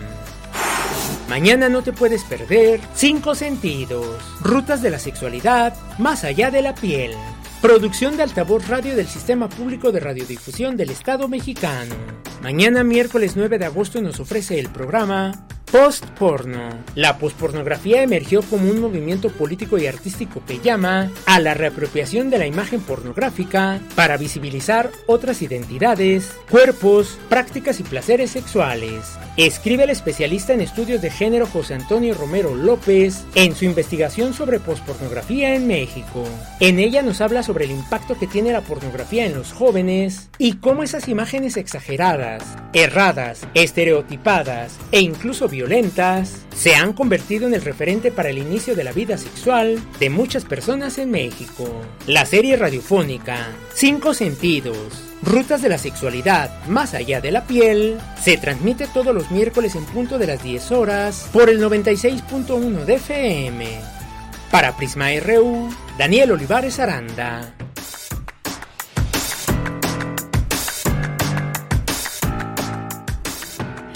Bien, estamos de regreso. Muchas gracias por continuar aquí en Prisma RU, sintonizando el 96.1 de FM. No hemos recordado en nuestras redes sociales. En X estamos como Prisma RU y en Facebook estamos como Prisma RU también, arroba Prisma RU en X y Prisma RU en Facebook. Ahí estamos recibiendo sus comentarios, sus sugerencias, las opiniones que tienen sobre lo que aquí vamos planteando, los distintos temas. Y ahí les van algunos de los saludos y algunos de los mensajes que nos llegan aquí en estas redes sociales. Zacarías Miguel Alonso nos dice los cuadernillos provisionales que utilizarán en Jalisco los dictó Dios. Muchas gracias por el pase de la para la Sinfónica de Minería. Disfruten mucho eh, de eh, dice de Coriolano y sus dos bellas melodías. Muchas gracias, Zacarías, y gracias también por este sarcasmo acerca de los cuadernillos provisionales. También nos dice que, bueno, pues estas bellas melodías del concierto para violonchelo de Mahler con percusión de pisadas preciosas de la Sinfonía 4 de Schumann, con su histriónica exageración. Muchas gracias, gracias eh, Miguel Alonso por tus comentarios. Andrés Mar, saludos a todo el equipo y, auditorio que esté de este magnífico noticiero universitario. De Ñanira, te mando un abrazo. Pues también para ti, Andrea, un gran abrazo. Gracias por estarnos escuchando. Al doctor Ricardo Miranda le mandamos saludos por aquí, un activo, iba a decir tuitero, no, pero que usa esta red social. Bueno, pues algunos le vamos a seguir diciendo Twitter, yo creo que por mucho tiempo, porque nos quedó ya de muchos años, muchos años, el llamarle así esta red, a esta red social. En fin, eh, Guerrero también, muchos saludos te mandamos a nuestros amigos del Cedrus, amigos y amigas del Cedrus, que ayer hablábamos de que van a tener un estudio interesante sobre de cómo, cómo gasta la gente y esto para efectos también del turismo cuando sale de vacaciones. El CEDRUS UNAM es el Centro de Estudios de Desarrollo Regional y Urbano Sustentable, genera y provee información del desarrollo económico regional y urbano sustentable del país. También muchas gracias a Jorge Fra por escribir. Eh, también muchas gracias a Carmen Valencia, a Fernando López, Rosario Durán. Dice, totalmente de acuerdo con el experto, ¿qué deben saber los niños de acuerdo al grado que están cursando? Y que los de escuelas públicas no queden rezagados contra los de escuelas privadas. Gracias, Rosario. Bueno, yo creo que también nos encontraríamos muchas sorpresas en las escuelas privadas, ¿eh? pero esa es harina de otro costal. Eh, Galán de Barrio, Abel Fernández, muchas gracias. Nos dice muy buena entrevista con Sebastián Pla acerca de los libros de texto Gracias. Salvador Medina también nos dice buenas tardes. Concuerdo con el comentario del doctor. ¿Por qué reservar, esconder, nos pone entre paréntesis, durante cinco años el proceso por medio del cual fueron hechos los nuevos libros de texto? Saludos. Gracias, Salvador.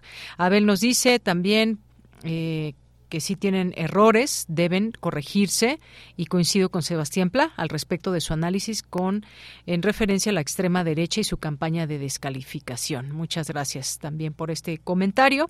Gracias a Guerrero, Jorge, ya lo mencionábamos también por aquí, David Castillo. Muy buenas tardes al flamante equipo de Prisma RU. Saludos a los amigos y colaboradores y por supuesto a los radionautas y escuchas de tan distinguido noticiario universitario. Muchas gracias, David. Eh, gracias también a Beatriz Chávez, a nuestros amigos y amigas de Fundación UNAM, que en unos momentitos ya están por aquí para hablarnos del Foro 2020. Muchas gracias a Rodrigo Valdés, Mario Navarrete y más. Les seguimos leyendo conforme vayan llegando sus mensajes, como este de eh, Rosario Durán. Feliz martes. Verónica Ortiz Herrera, buenas tardes. Creo que López Obrador debe abstenerse de hablar en favor o en contra de cualquier ciudadano que aspire a algún cargo político. Mejor debería ponerse a trabajar. Y Jorge nos dice, esperemos que las conferencias de la tarde en la revisión de los libros se aclaren todas las dudas que hay sobre los libros para que el buen funcionamiento de la educación de los niños y jóvenes. Sin embargo, la oposición buscará siempre fallas. Hay millones de pesos de intereses, eh, intereses caídos. Saúl Kastler, también muchas gracias. Gracias a Rebeca Vega, que también nos está escribiendo. Y a todos ustedes que van llegando, los vamos leyendo poco a poco. Bien, pues nos vamos ahora justamente con Fundación UNAM. Fundación UNAM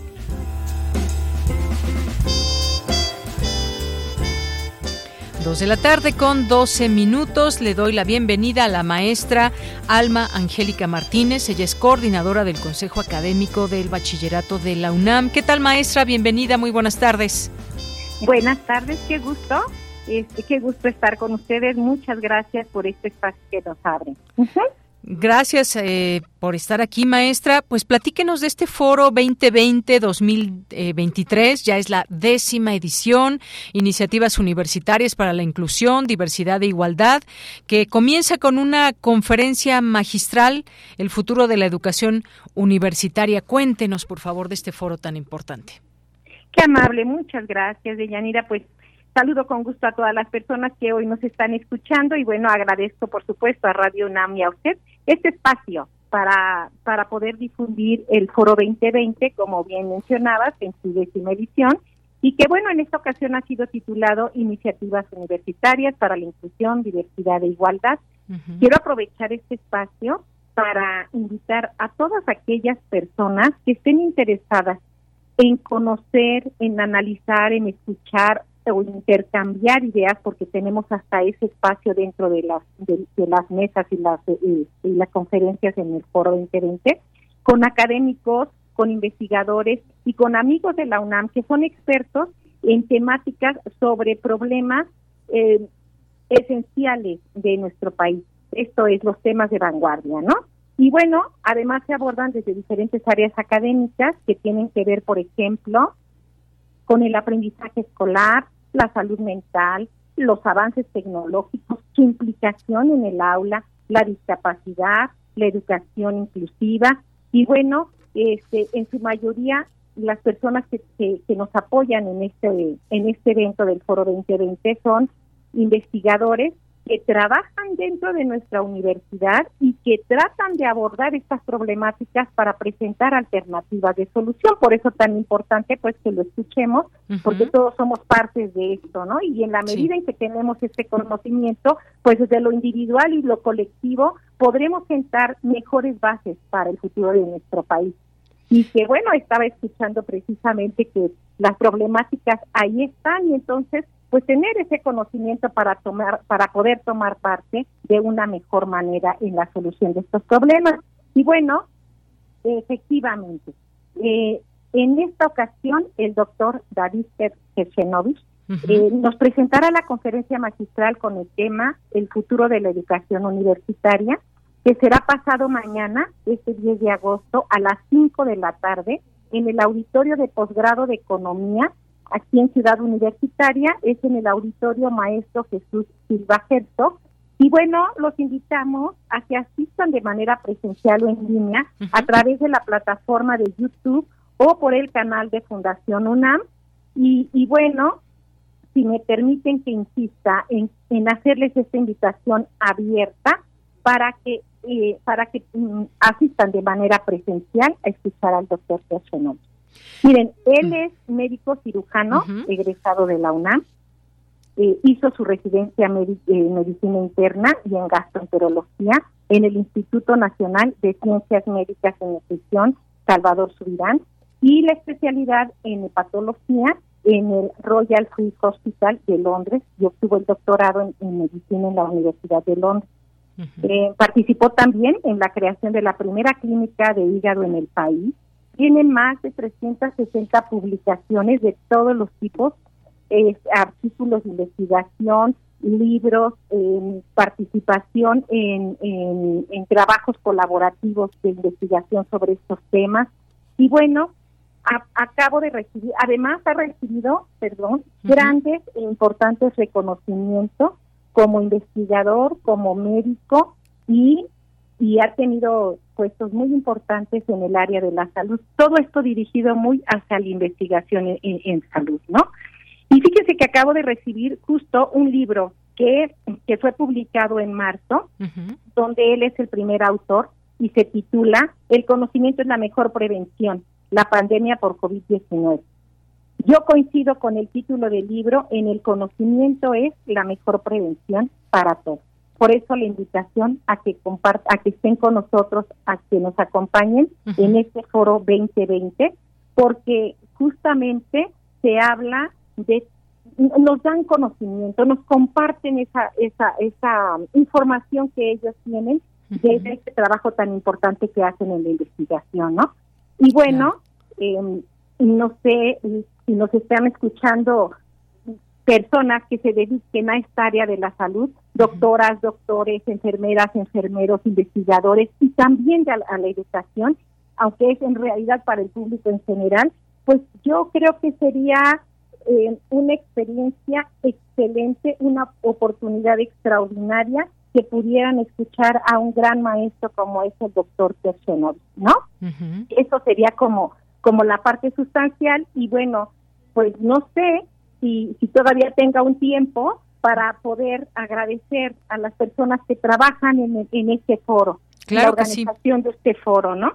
Porque aquí es muy importante mencionar que este trabajo se organiza de manera conjunta con los esfuerzos de la UNAM, eh, que preside, por supuesto, el señor rector, el doctor Enrique Grago Ediger, el presidente de la Fundación UNAM, que es el licenciado Dionisio Mis, los consejos académicos de área y, eh, y del bachillerato. Y entonces hay todo un trabajo importante para que esta información sea compartida con todos, con todos y todas las mexicanas que, que podemos tener acceso a, a, este evento, ¿no? Porque está abierto para todo público. Eso es importante mencionarlo, maestra, abierto a todo público. Y además me gustó mucho este tema, el futuro de la educación universitaria. Cuando uno se pone a pensar cómo será la educación en algunos años, la educación universitaria, por supuesto. Digo, cuando yo estudié, por ejemplo, si hubiéramos hablado del futuro de la educación, la verdad no hubiera creído todas estas herramientas que hoy se utilizan también a favor de la educación, herramientas tecnológicas y muchas nuevas cosas, formas de aprender este tema que es además fascinante. Ya nos daba el perfil de el doctor que va a dar esta, esta conferencia magistral. Dejamos esta invitación, ahí está también en nuestras redes sociales, eh, el futuro de la educación universitaria, y como nos decía en el auditorio de posgrado de la Facultad de Economía, el próximo 10 de agosto a las 5 de la tarde. Y además, pues decirle también el nombre de este foro, como usted ya nos mencionaba, Iniciativas Universitarias para la Inclusión, Diversidad e Igualdad que queda muy bien también para estos tiempos, que el Foro 2020 pues tenga esta parte también central en sus temas que abordará en este año. Así que pues muchísimas gracias, maestra. No sé si quiera agregar alguna otra cosa. Pues recordarles que después de esta conferencia magistral tenemos tres mesas posteriores, que será una sobre la, la, visibilizando la discapacidad y la salud mental desde la educación, Otra esa será el 24 de agosto, otra mesa será el 7 de septiembre titulada Retos y oportunidades en la ciencia, la tecnología y la educación y finalmente una tercera el 21 de septiembre titulada La educación superior inclusiva. Entonces, pues ojalá que nos puedan acompañar. Estoy segura que se van a regocijar escuchando a todas estas personalidades abordando estos temas. Claro, y ya además hemos tenido, pues en otro momento, estas invitaciones. Creo que han sido todo un éxito, no solamente por los expertos que hay, expertas, sino todo este abordaje que se hace de temas que son del momento, temas que nos interesan a universitarias, universitarios, público en general, que pueda, pues, estar atento de todas estas temáticas. Ya en su momento se habló, por ejemplo, de salud, de COVID, de todo lo que estaba pasando, y ahora creo que viene muy bien hablar de estos temas que usted nos ha platicado y que son parte de este foro 2020 y no me resta más que agradecer su participación, maestra, en esta ocasión como parte de esta colaboración que tenemos tan importante con Fundación UNAM. Así que muchas gracias, maestra. Pues muchas gracias a usted. Bonita tarde para todos. Los esperamos. Claro que sí. Hasta luego. Muy buenas tardes y gracias a la maestra Alma Angélica Martínez, quien es coordinadora del Consejo Académico del Bachillerato de la UNAM. Ahí dejamos también esta invitación en nuestras redes sociales para que puedan ser parte de esta conferencia magistral y de todo lo que viene ahí en el foro 2020. Bien, pues continuamos y nos vamos ahora con mi compañera Cristina Godínez. En nuestro país hoy se conmemora el Día de las y los Trabajadores de Limpia. Adelante, Cristina. Buenas tardes, Deyanira. Un saludo para ti y para el auditorio de Prisma RU.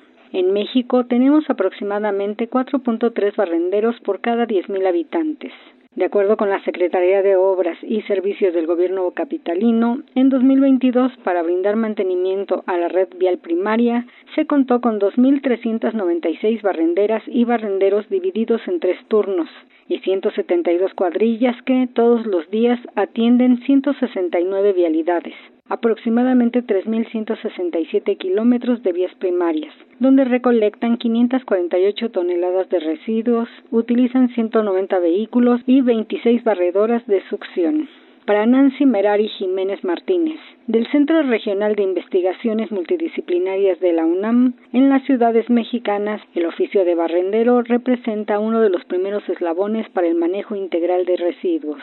En su investigación sobre residuos sólidos urbanos, la investigadora encontró que estamos produciendo una gran cantidad de basura, superior a la que dejaron nuestros antepasados. Jiménez Martínez señaló que carecemos de una gestión integral de residuos, ya que los desechos son llevados a basureros a cielo abierto, que no cumplen con la normatividad y tampoco protegen la salud humana o el medio ambiente. La investigadora dijo que con la pandemia aumentó en un 20% la cantidad de basura, y es que antes de la emergencia sanitaria los plásticos tenían los días contados y había iniciativas de prohibición de los de un solo uso. Sin embargo, con la contingencia se utilizaron y se utilizan más. También hubo un retroceso en la separación de residuos. Nancy Merari Jiménez comenta que es fundamental visibilizar el problema, tomar conciencia de qué desechamos, en qué magnitud y a partir de ese análisis identificar qué podemos evitar, dejar de comprar o sustituir y aplicar todas las R's, esto es, reducir, reutilizar, reciclar, rechazar, reparar y reflexionar. De Yanira, este es mi reporte. Buenas tardes.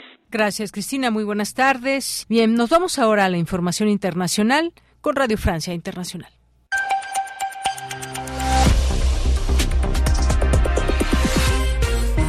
Bienvenidos a una nueva jornada informativa en Radio Francia Internacional. Hoy es martes 8 de agosto. En los controles técnicos nos acompaña Carmen Petelo. Vamos ya con lo más importante de la jornada.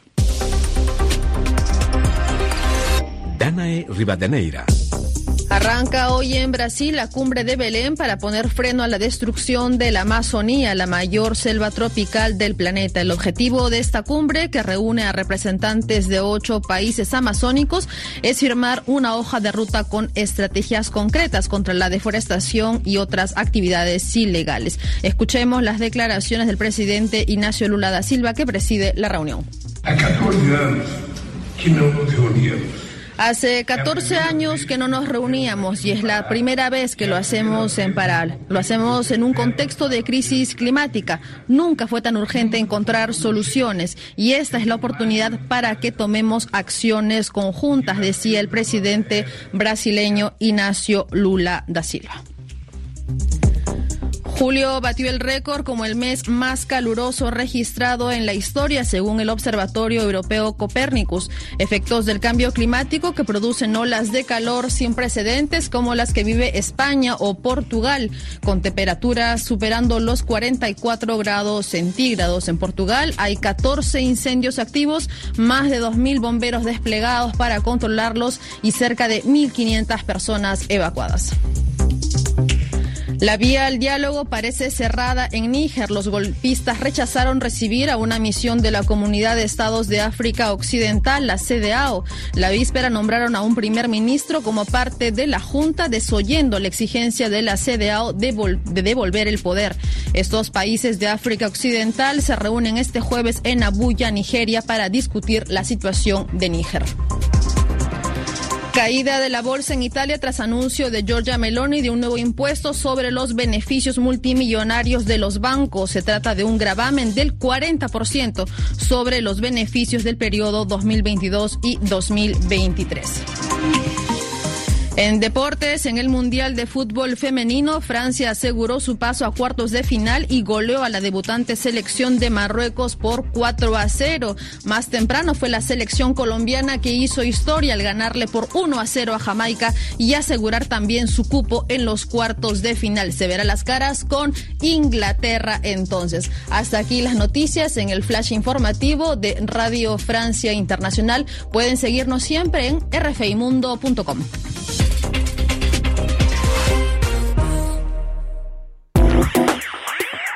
Queremos escuchar tu voz. Síguenos en nuestras redes sociales. En Facebook como Prisma RU y en Twitter como arroba PrismaRU.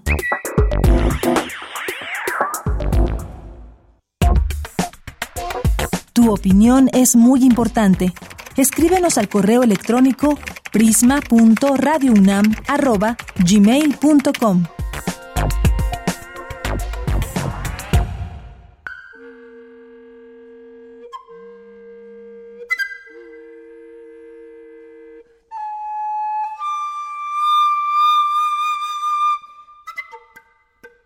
Buenas tardes, audiencia melómana. Soy Ana Margules, la autista de Pico. Soy mexicana, pero vengo de España para hacer una conferencia concierto invitada por Gabriela Ortiz en el Colegio Nacional este martes 8 de agosto a las 6 de la tarde. Se llama Invocaciones Contemporáneas, en donde voy a hablar de los entrecruzamientos que hay entre la música llamada antigua o históricamente informada y la música llamada contemporánea e incluso otras músicas, intentando realmente ver cómo efectivamente esas fronteras son muy líquidas. Va a ser una parte conferencia y otra parte concierto. En el concierto voy a tocar tres obras muy queridas para mí. La primera es eh, Ofrenda de Mario Lavista que hizo para Horacio Franco, que fue mi maestro aquí en México, que tiene al final unas quintas paralelas que vienen de la música medieval. Después tocaré una pieza de Ana Bofill, que es una compositora catalana, que también está basada en unas piezas de Bárbara Strozzi. Y también voy a tocar una pieza de Víctor Rasgado, que me hizo hace tiempo, en 1999, que se llama Click para flauta contralto, que se basa en un pregón de un eh, vendedor oaxaqueño. Espero que nos puedan acompañar. Esto es en el Colegio Nacional, martes 8 de agosto a las 6 de la tarde, entrada gratuita.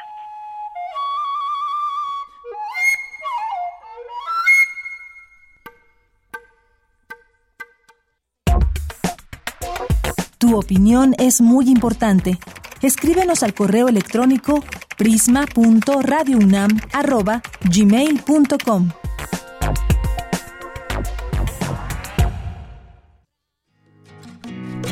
poeta soy, errando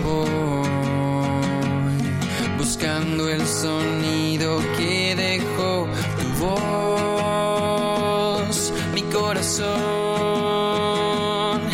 alcanzando el tuyo es un destino decidido, escúchame. Poetas errantes. Hoy es martes y como todos los martes nos acompañan aquí los poetas errantes que siempre nos traen alguna cápsula, algún tema para reflexionar.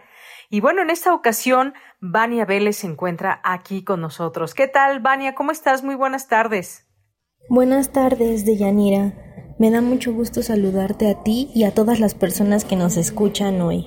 Vania, aprendizajes involuntarios. Vaya tema, porque pues muchas veces nos dicen, por algo son las cosas, por algo sucedió esto, y a veces yo siento que es como un consuelo, pero en realidad que las los aprendizajes y las lecciones a veces nos cuestan y nos cuestan mucho. Y me refiero quizás a que puedan ser dolorosas, a que podamos pasar por, por eh, una tristeza o alguna situación que nos, que nos llegue a, a hacernos sentir mal, pero los aprendizajes muchas veces también también pasan por ahí. ¿Qué nos dices de esta cápsula que nos presentas el día de hoy?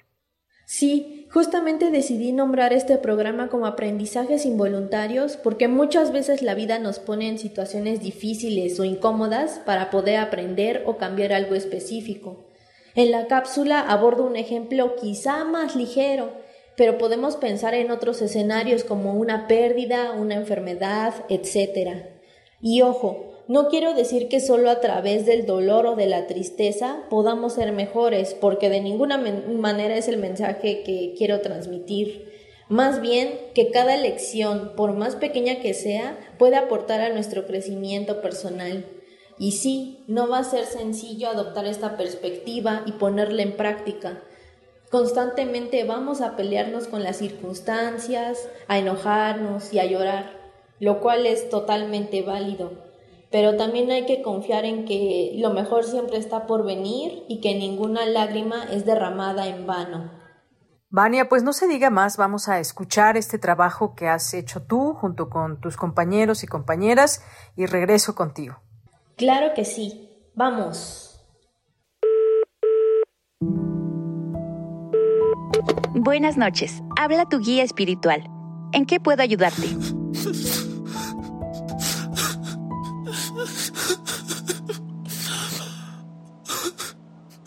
Eh, ¿Hola? Sí. Buenas noches. Perdón. Está bien, no te preocupes. ¿Qué puedo hacer por ti? Es que yo no puedo más. La extraño. Voy a enviarle un mensaje. ¿Qué? A ver, espérate. No hagas nada. ¿Ya se te olvidó lo que hablamos ayer?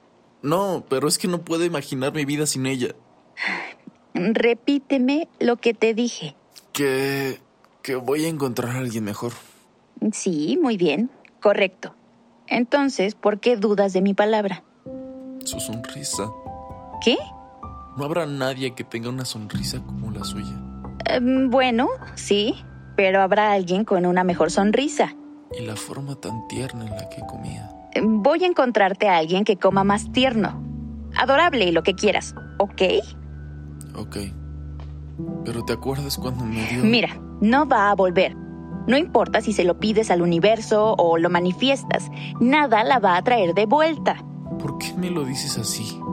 Siempre he sido suave contigo, pero ahora necesito que lo entiendas para que sigas adelante. Bueno. Ok. Entonces, ¿por qué me la sigo encontrando en todos lados? Y eso de ponerme su fecha de cumpleaños hasta en el ticket del cine, ¿qué? ¿Te gusta burlarte de mí? ¿Por qué me hablas así? Porque yo también puedo ser duro contigo si te lo mereces. ¿Sabes por qué lo hago? Es la única forma en la que te das cuenta de mis señales. Si te mandara una mariposa blanca, ¿te importaría? Pues no. Ah, ¿ves? Cuando apareció el viernes en el cine, yo te quería advertir que ibas a perder los 500 que se te cayeron de la chamarra. ¿Y yo cómo voy a saber lo que me quieres decir y a través de qué? En serio.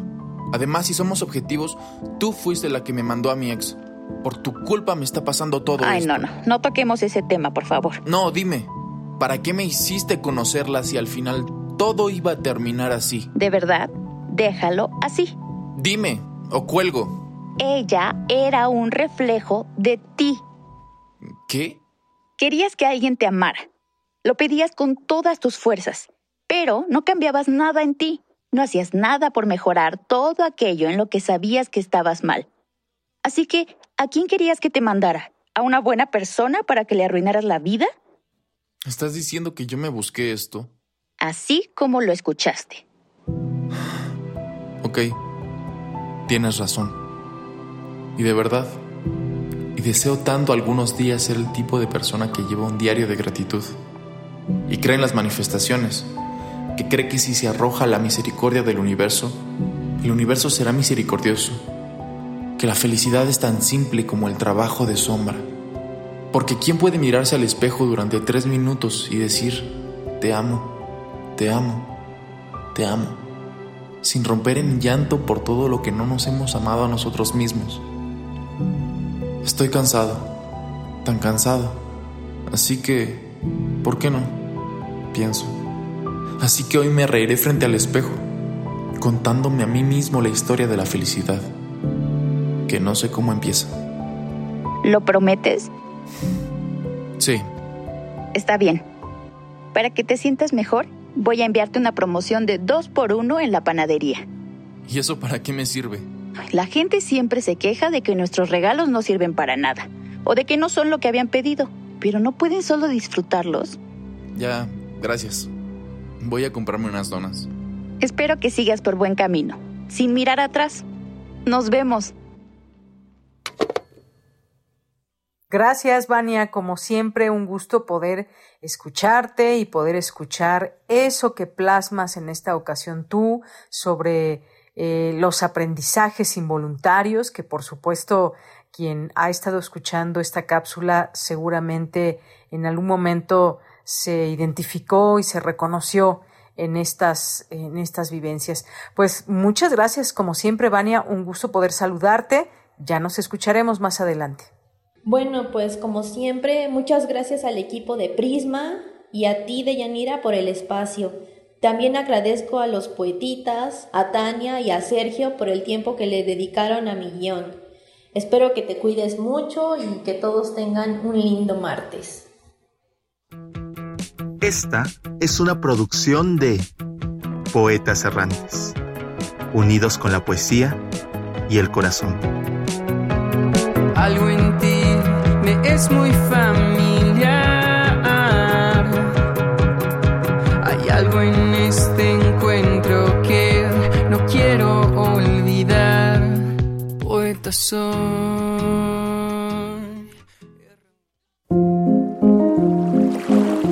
A la orilla de la tarde con Alejandro Toledo.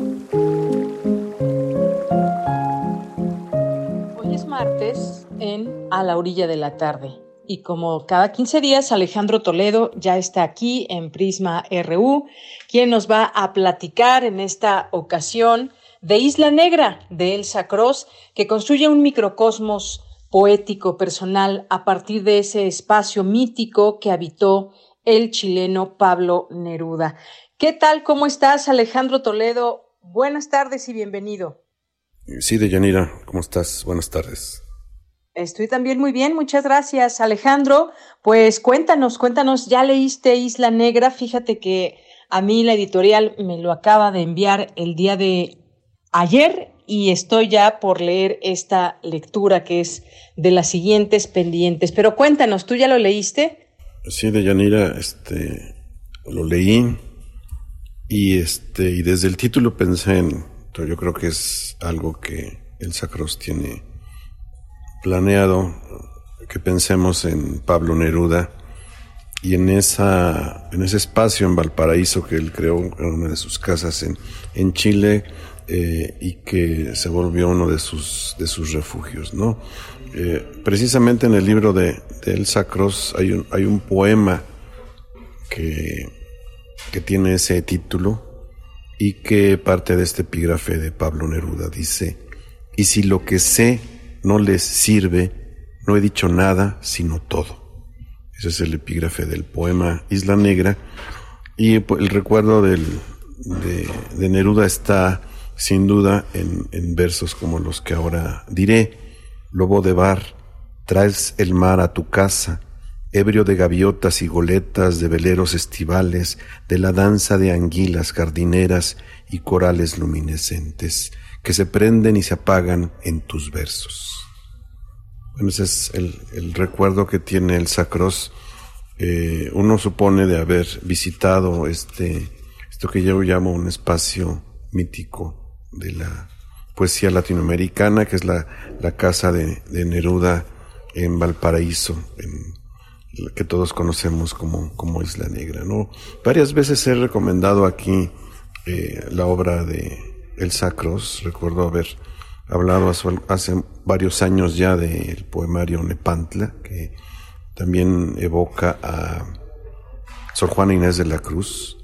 Y, eh, también hablé de La Locura Divina, esta reunión de poetas místicas de, la India que preparó el, Sacros. ¿no? Es, es, es, una voz poética que, que, se ha fortalecido con, el tiempo. Ella eh, ganó en 1989 el, premio de poesía Aguascalientes con el diván de, Antar. Y de entonces a la fecha, eh, cada, cada tanto publica sus poemarios y eh, ahora se encuentra una especie de, de, iluminación que, este, que, ha mantenido en, en, en, los últimos años. Es, su, su, voz es, es, poderosa, su voz es, es potente. Eh, aquí a la, a la, manera de Neruda reúne eh, eh, viajes, sensaciones, hay una idea de, recorridos ¿no? por ciertos, por muchos lugares del, del, mundo y este, la descripción de, paisajes y los recuerdos de, de muchas personas. ¿no? Eh, estos versos, por ejemplo, me saltan ahora en la página 32. Dice, las casas de arriba son, son cabras dispersas por el monte. Eh, hay un par de, poemas que me llamaron la atención más allá del, de esto de, Isla Negra, que es, un poema dedicado a, Miguel León Portilla, que, me parece que es un poema entrañable y enseguida también una, una memoria del 68 que eh, me permito también citar en este momento. Dice, ¿de quién era ese rostro ensangrentado, los ojos abiertos sin tiempo de reflejar siquiera el miedo? Una muchacha con el cabello salpicado de sangre, los labios entreabiertos sin tiempo de gritar siquiera todo el miedo y la rabia cortada de tajo la vida de esa niña y pasmados en una foto medio siglo después, duelen todavía sus ojos y sus labios en carne, en carne viva, dice, dice aquí. Es, un, es un gran libro, son eh, unas eh, 90 páginas de, de, muy buenos versos, es, es, una poeta, insisto, en, en, en su mejor momento desde hace algunas décadas. Bueno, yo encuentro como un como una constancia en, la calidad de, su poesía y este además este pues un, un, entendimiento como lector es, una poeta Elsa Cross una poeta que a mí me, me, apasiona desde desde sus primeros libros y no ha hecho más que más que crecer eh, en, en su trabajo ¿no? esta Isla Negra es una no sé si sea una culminación de algo, pero sí es, es, una cima de, de, las muchas cimas que ha, que ha conquistado, digamos, si nos ponemos en el, en el punto de los alpinistas, el Sacros en su, en su poesía, ¿no? Eh, entonces recomiendo la lectura de, Isla Negra, que, es, que va más allá, digamos, de, de, Neruda, que lo evoca en algún momento, pero que eh, hace, sirve de motivo para que la propia El Sacros construya su, su, momento poético, digamos, que, que constituye este, eh, este libro. ¿no? Eh, quiero eh, finalmente recordar en, en, julio, en el verano, murió una amiga que era escucha de Prisma RU, que me comentaba mis participaciones de los, de los martes. Se, llamaba Mónica Olais, era buena escucha, eh, tuvo un proceso de enfermedad este, en, las últimas décadas y uno de sus consuelos era escuchar este, Radio UNAM y específicamente Prisma RU. Entonces encontré un poema, una, una sección que se llama Poemas para Ceci en el libro del Sacros y me gustaría leer uno que, que yo creo que en, cierta forma podría evocarla. Dice, no es tristeza ni angustia lo que dejas, sino esa luz abierta, esos hilos invisibles que nos unen. No es tampoco vacío, pues habitas aquí aunque te vayas. No hay ausencia sino a medias, y esa mitad presente brilla y se filtra como luz que amanece, dedos rosados que abren un día distinto, aunque el deseo por tu presencia real lacere el corazón. Bueno, estos eh, son versos de Isla Negra de Elsa Cross, eh, publicados por, por la editorial Era, eh, un, gran poemario que, que sin duda debe uno recomendar. Alejandro, como siempre, es un gusto poderte escuchar aquí en Prisma RU, que nos dejes esta recomendación que ahora mismo ya está en nuestras redes sociales para que puedan ver ahí el libro y eh, pues este título que nos traes el día de hoy. Muchas gracias. Gracias a ti, Deyanira. Eh, nos escuchamos aquí a la, a la orilla de la tarde. Hasta luego, Alejandro. Nos escuchamos en 15 días. Cultura RU.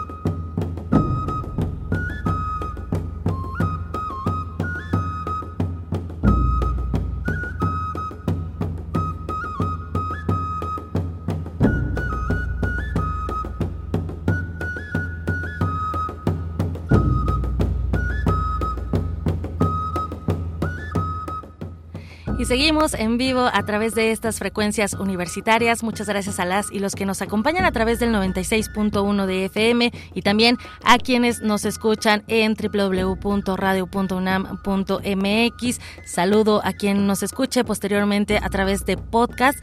Ya son las 2.48 y mandamos saludos a eh, Rebeca Vega, a Oscar Sánchez, a Jorge Fra, que nos escriben a través de redes sociodigitales. Y bueno, seguimos con la información en esta sección de les comparto que en el marco del Día Internacional de los Pueblos Indígenas, que se conmemora el 9 de agosto, o sea, mañana, se presentará el libro Las culturas autóctonas disponibles para salvar a la humanidad.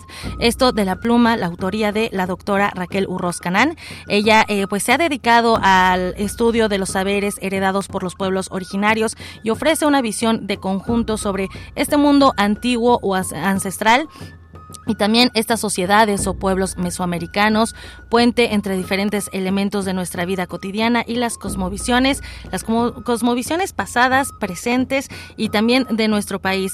Eh, doctora Raquel, bienvenida a este espacio radiofónico y muchas gracias por acompañarnos. Hola Tamara, muchas gracias, buenas tardes a todo tu público y gracias por este espacio. No, muchísimas gracias. Doctora, para hablar de las culturas autóctonas disponibles para salvar a la humanidad, eh, pues se realizó este ensayo y me gustaría que nos platicara cómo surge y también pues de dónde nace, ¿no? La idea de, de reflexionar acerca de este tema. Eh, pues sí, mira, te cuento, es un, es un breve ensayo interpretativo, o sea, es un escrito libre, eh, o sea, digamos que sí es académico, pero sobre todo es para difusión, para divulgación, ¿no? En ese sentido es un libro que eh, puede ser leído por el público en general y es un poco una introducción a la antropología mexicana en el sentido de las líneas generales de aquel México antiguo, de esa gran civilización que fueron los pueblos mesoamericanos, y, y luego lo traigo al presente, ¿no? Entonces, en ese sentido es un ensayo histórico que viaja del pasado, pero que nos remite a la vigencia del presente, de lo que todavía hoy esos pueblos y esas comunidades guardan en su memoria histórica y el legado que, que viene de hace miles de años de aquella civilización que solemos denominar Mesoamérica. Entonces, así de eso trata. Un poco es un viaje del pasado al, al presente, haciendo énfasis en algunos elementos que vinculan esos pueblos antiguos, ancestrales, pero que hoy todavía tienen algo que decir, tienen luces eh, que arrojar y algún camino que nos pueden mostrar a los que, digamos, eh, vamos por un camino de deterioro, de destrucción, ¿no? Sí, por supuesto. De hecho, me gustaría también que nos platicara, doctora, eh, acerca de la estructura de este ensayo, ¿no? Hablar primero de la civilización, eh, vaya, de estos milenios, de la experiencia, eh, los conocimientos también que justo del pasado traemos al presente de los pueblos indígenas. Inicia con hablando de Mesoamérica y de la importancia del maíz, también de términos como el terruño, por ejemplo, ¿no? Y también del, del tiempo, el, el calendario y también habla de la arquitectura pero también nos habla de una religión mesoamericana, del significado de los animales, de la naturaleza, también de los astros en, en la vida cotidiana de los pueblos.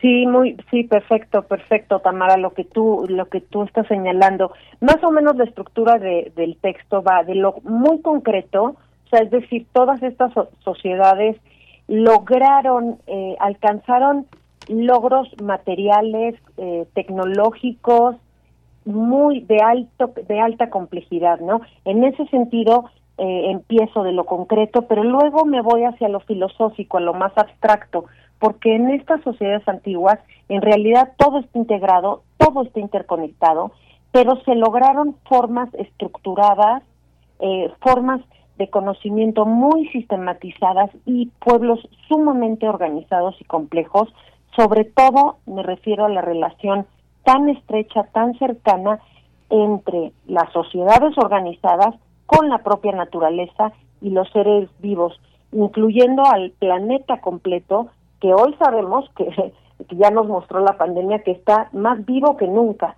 Y si no hay una buena y, digamos, sana relación de reciprocidad con este universo completo, entonces, si no hay una reciprocidad, digamos que que pues responde, ¿no? Para bien o para mal.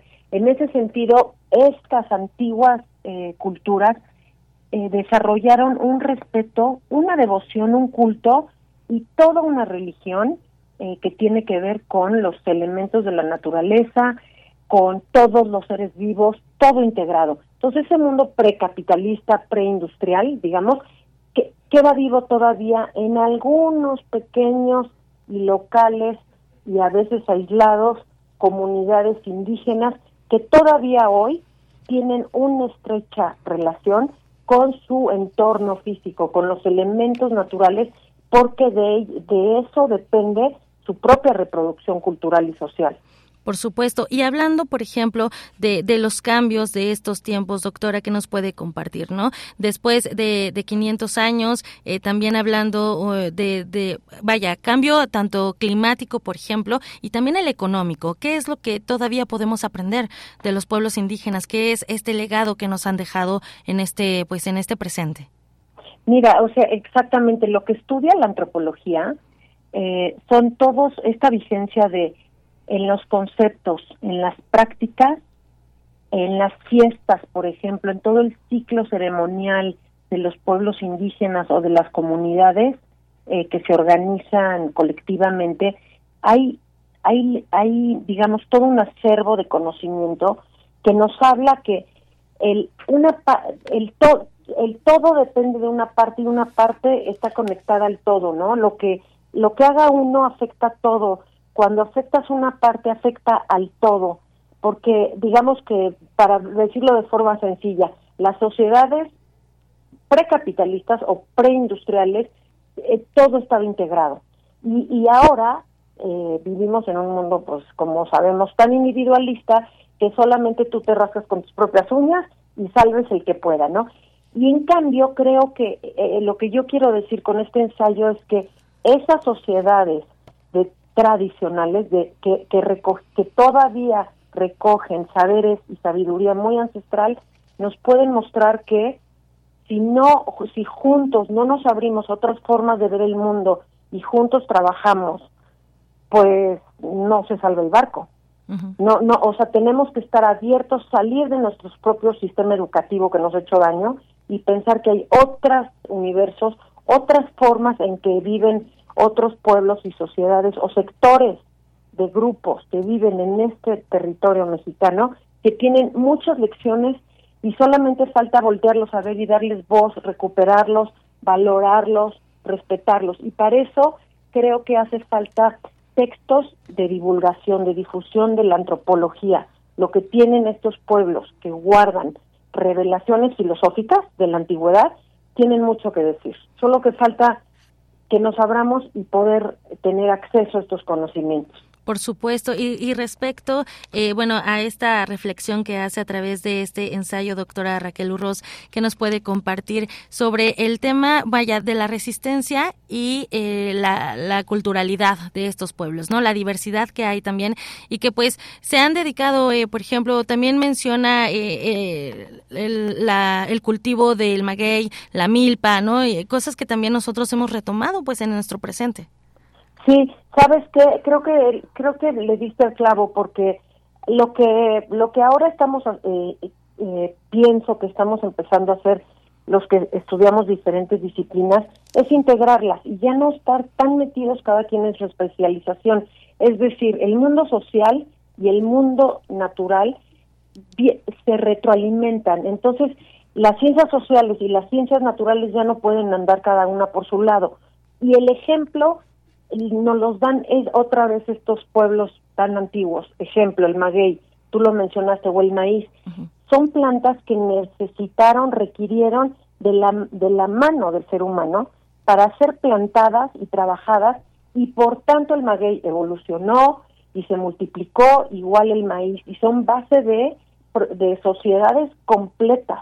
Es decir, es mm, la relación del mundo social con el mundo natural que ya no puede. Entonces, en ese sentido, sí, lo que estamos tratando ya de hacer es que los biólogos o los historiadores o los antropólogos o los geógrafos o los geólogos ya eh, empecemos a divulgar un conocimiento que sea más integral porque eso es lo que se requiere, digamos, para, sí, para salvarnos, porque porque digo esta palabra de salvar en el sentido, la verdad estoy parafraseando a Octavio Paz, que me gusta mucho porque alguna vez dijo, la política no nos salva, ya sabemos que la política ni los políticos nos va a salvar, tampoco la religión, porque la religión es algo tan personal, íntimo y subjetivo, pero en cambio la filosofía, las filosofías sí guarda la sabiduría de todo el desarrollo de la humanidad y una de las grandes filosofías, aspectos filosóficos que se fueron, digamos, desarrollando a lo largo de milenios son precisamente las antiguas civilizaciones y una de ellas, una de las grandes civilizaciones de la antigüedad, se desarrolló en este territorio que hoy es México. Por supuesto. Y a eso solemos llamar Mesoamérica. Claro que sí. Bueno, pues muchísimas gracias, doctora Raquel Urroz Canán, por acompañarnos esta tarde. Los invitamos a nuestro auditorio a la presentación del libro Las culturas autóctonas disponibles para salvar a la humanidad. Mañana a las, eh, a las 12 horas en el Huerto Roma Sur. Muchísimas gracias. Roma Verde. Muchísimas gracias por acompañarnos. Muchas gracias, Tamara, por la entrevista. Que esté muy bien y muchas gracias. Y bueno, con esto, hasta luego. Y con esto finalizamos esta transmisión. Que tengan excelente tarde. Hasta mañana. Gracias Tamara y ya nos vamos a despedir con un poco de música. Gracias por su atención en el 96.1 de FM. Lo esperamos mañana en punto de la una de la tarde y gracias a todo el equipo como siempre. Me ha dado mucho gusto estar aquí con ustedes otro día más en estas transmisiones de este informativo Prisma RU. Soy de Yanira Morán. A nombre de todo el equipo que tenga buena tarde, buen provecho y hasta mañana.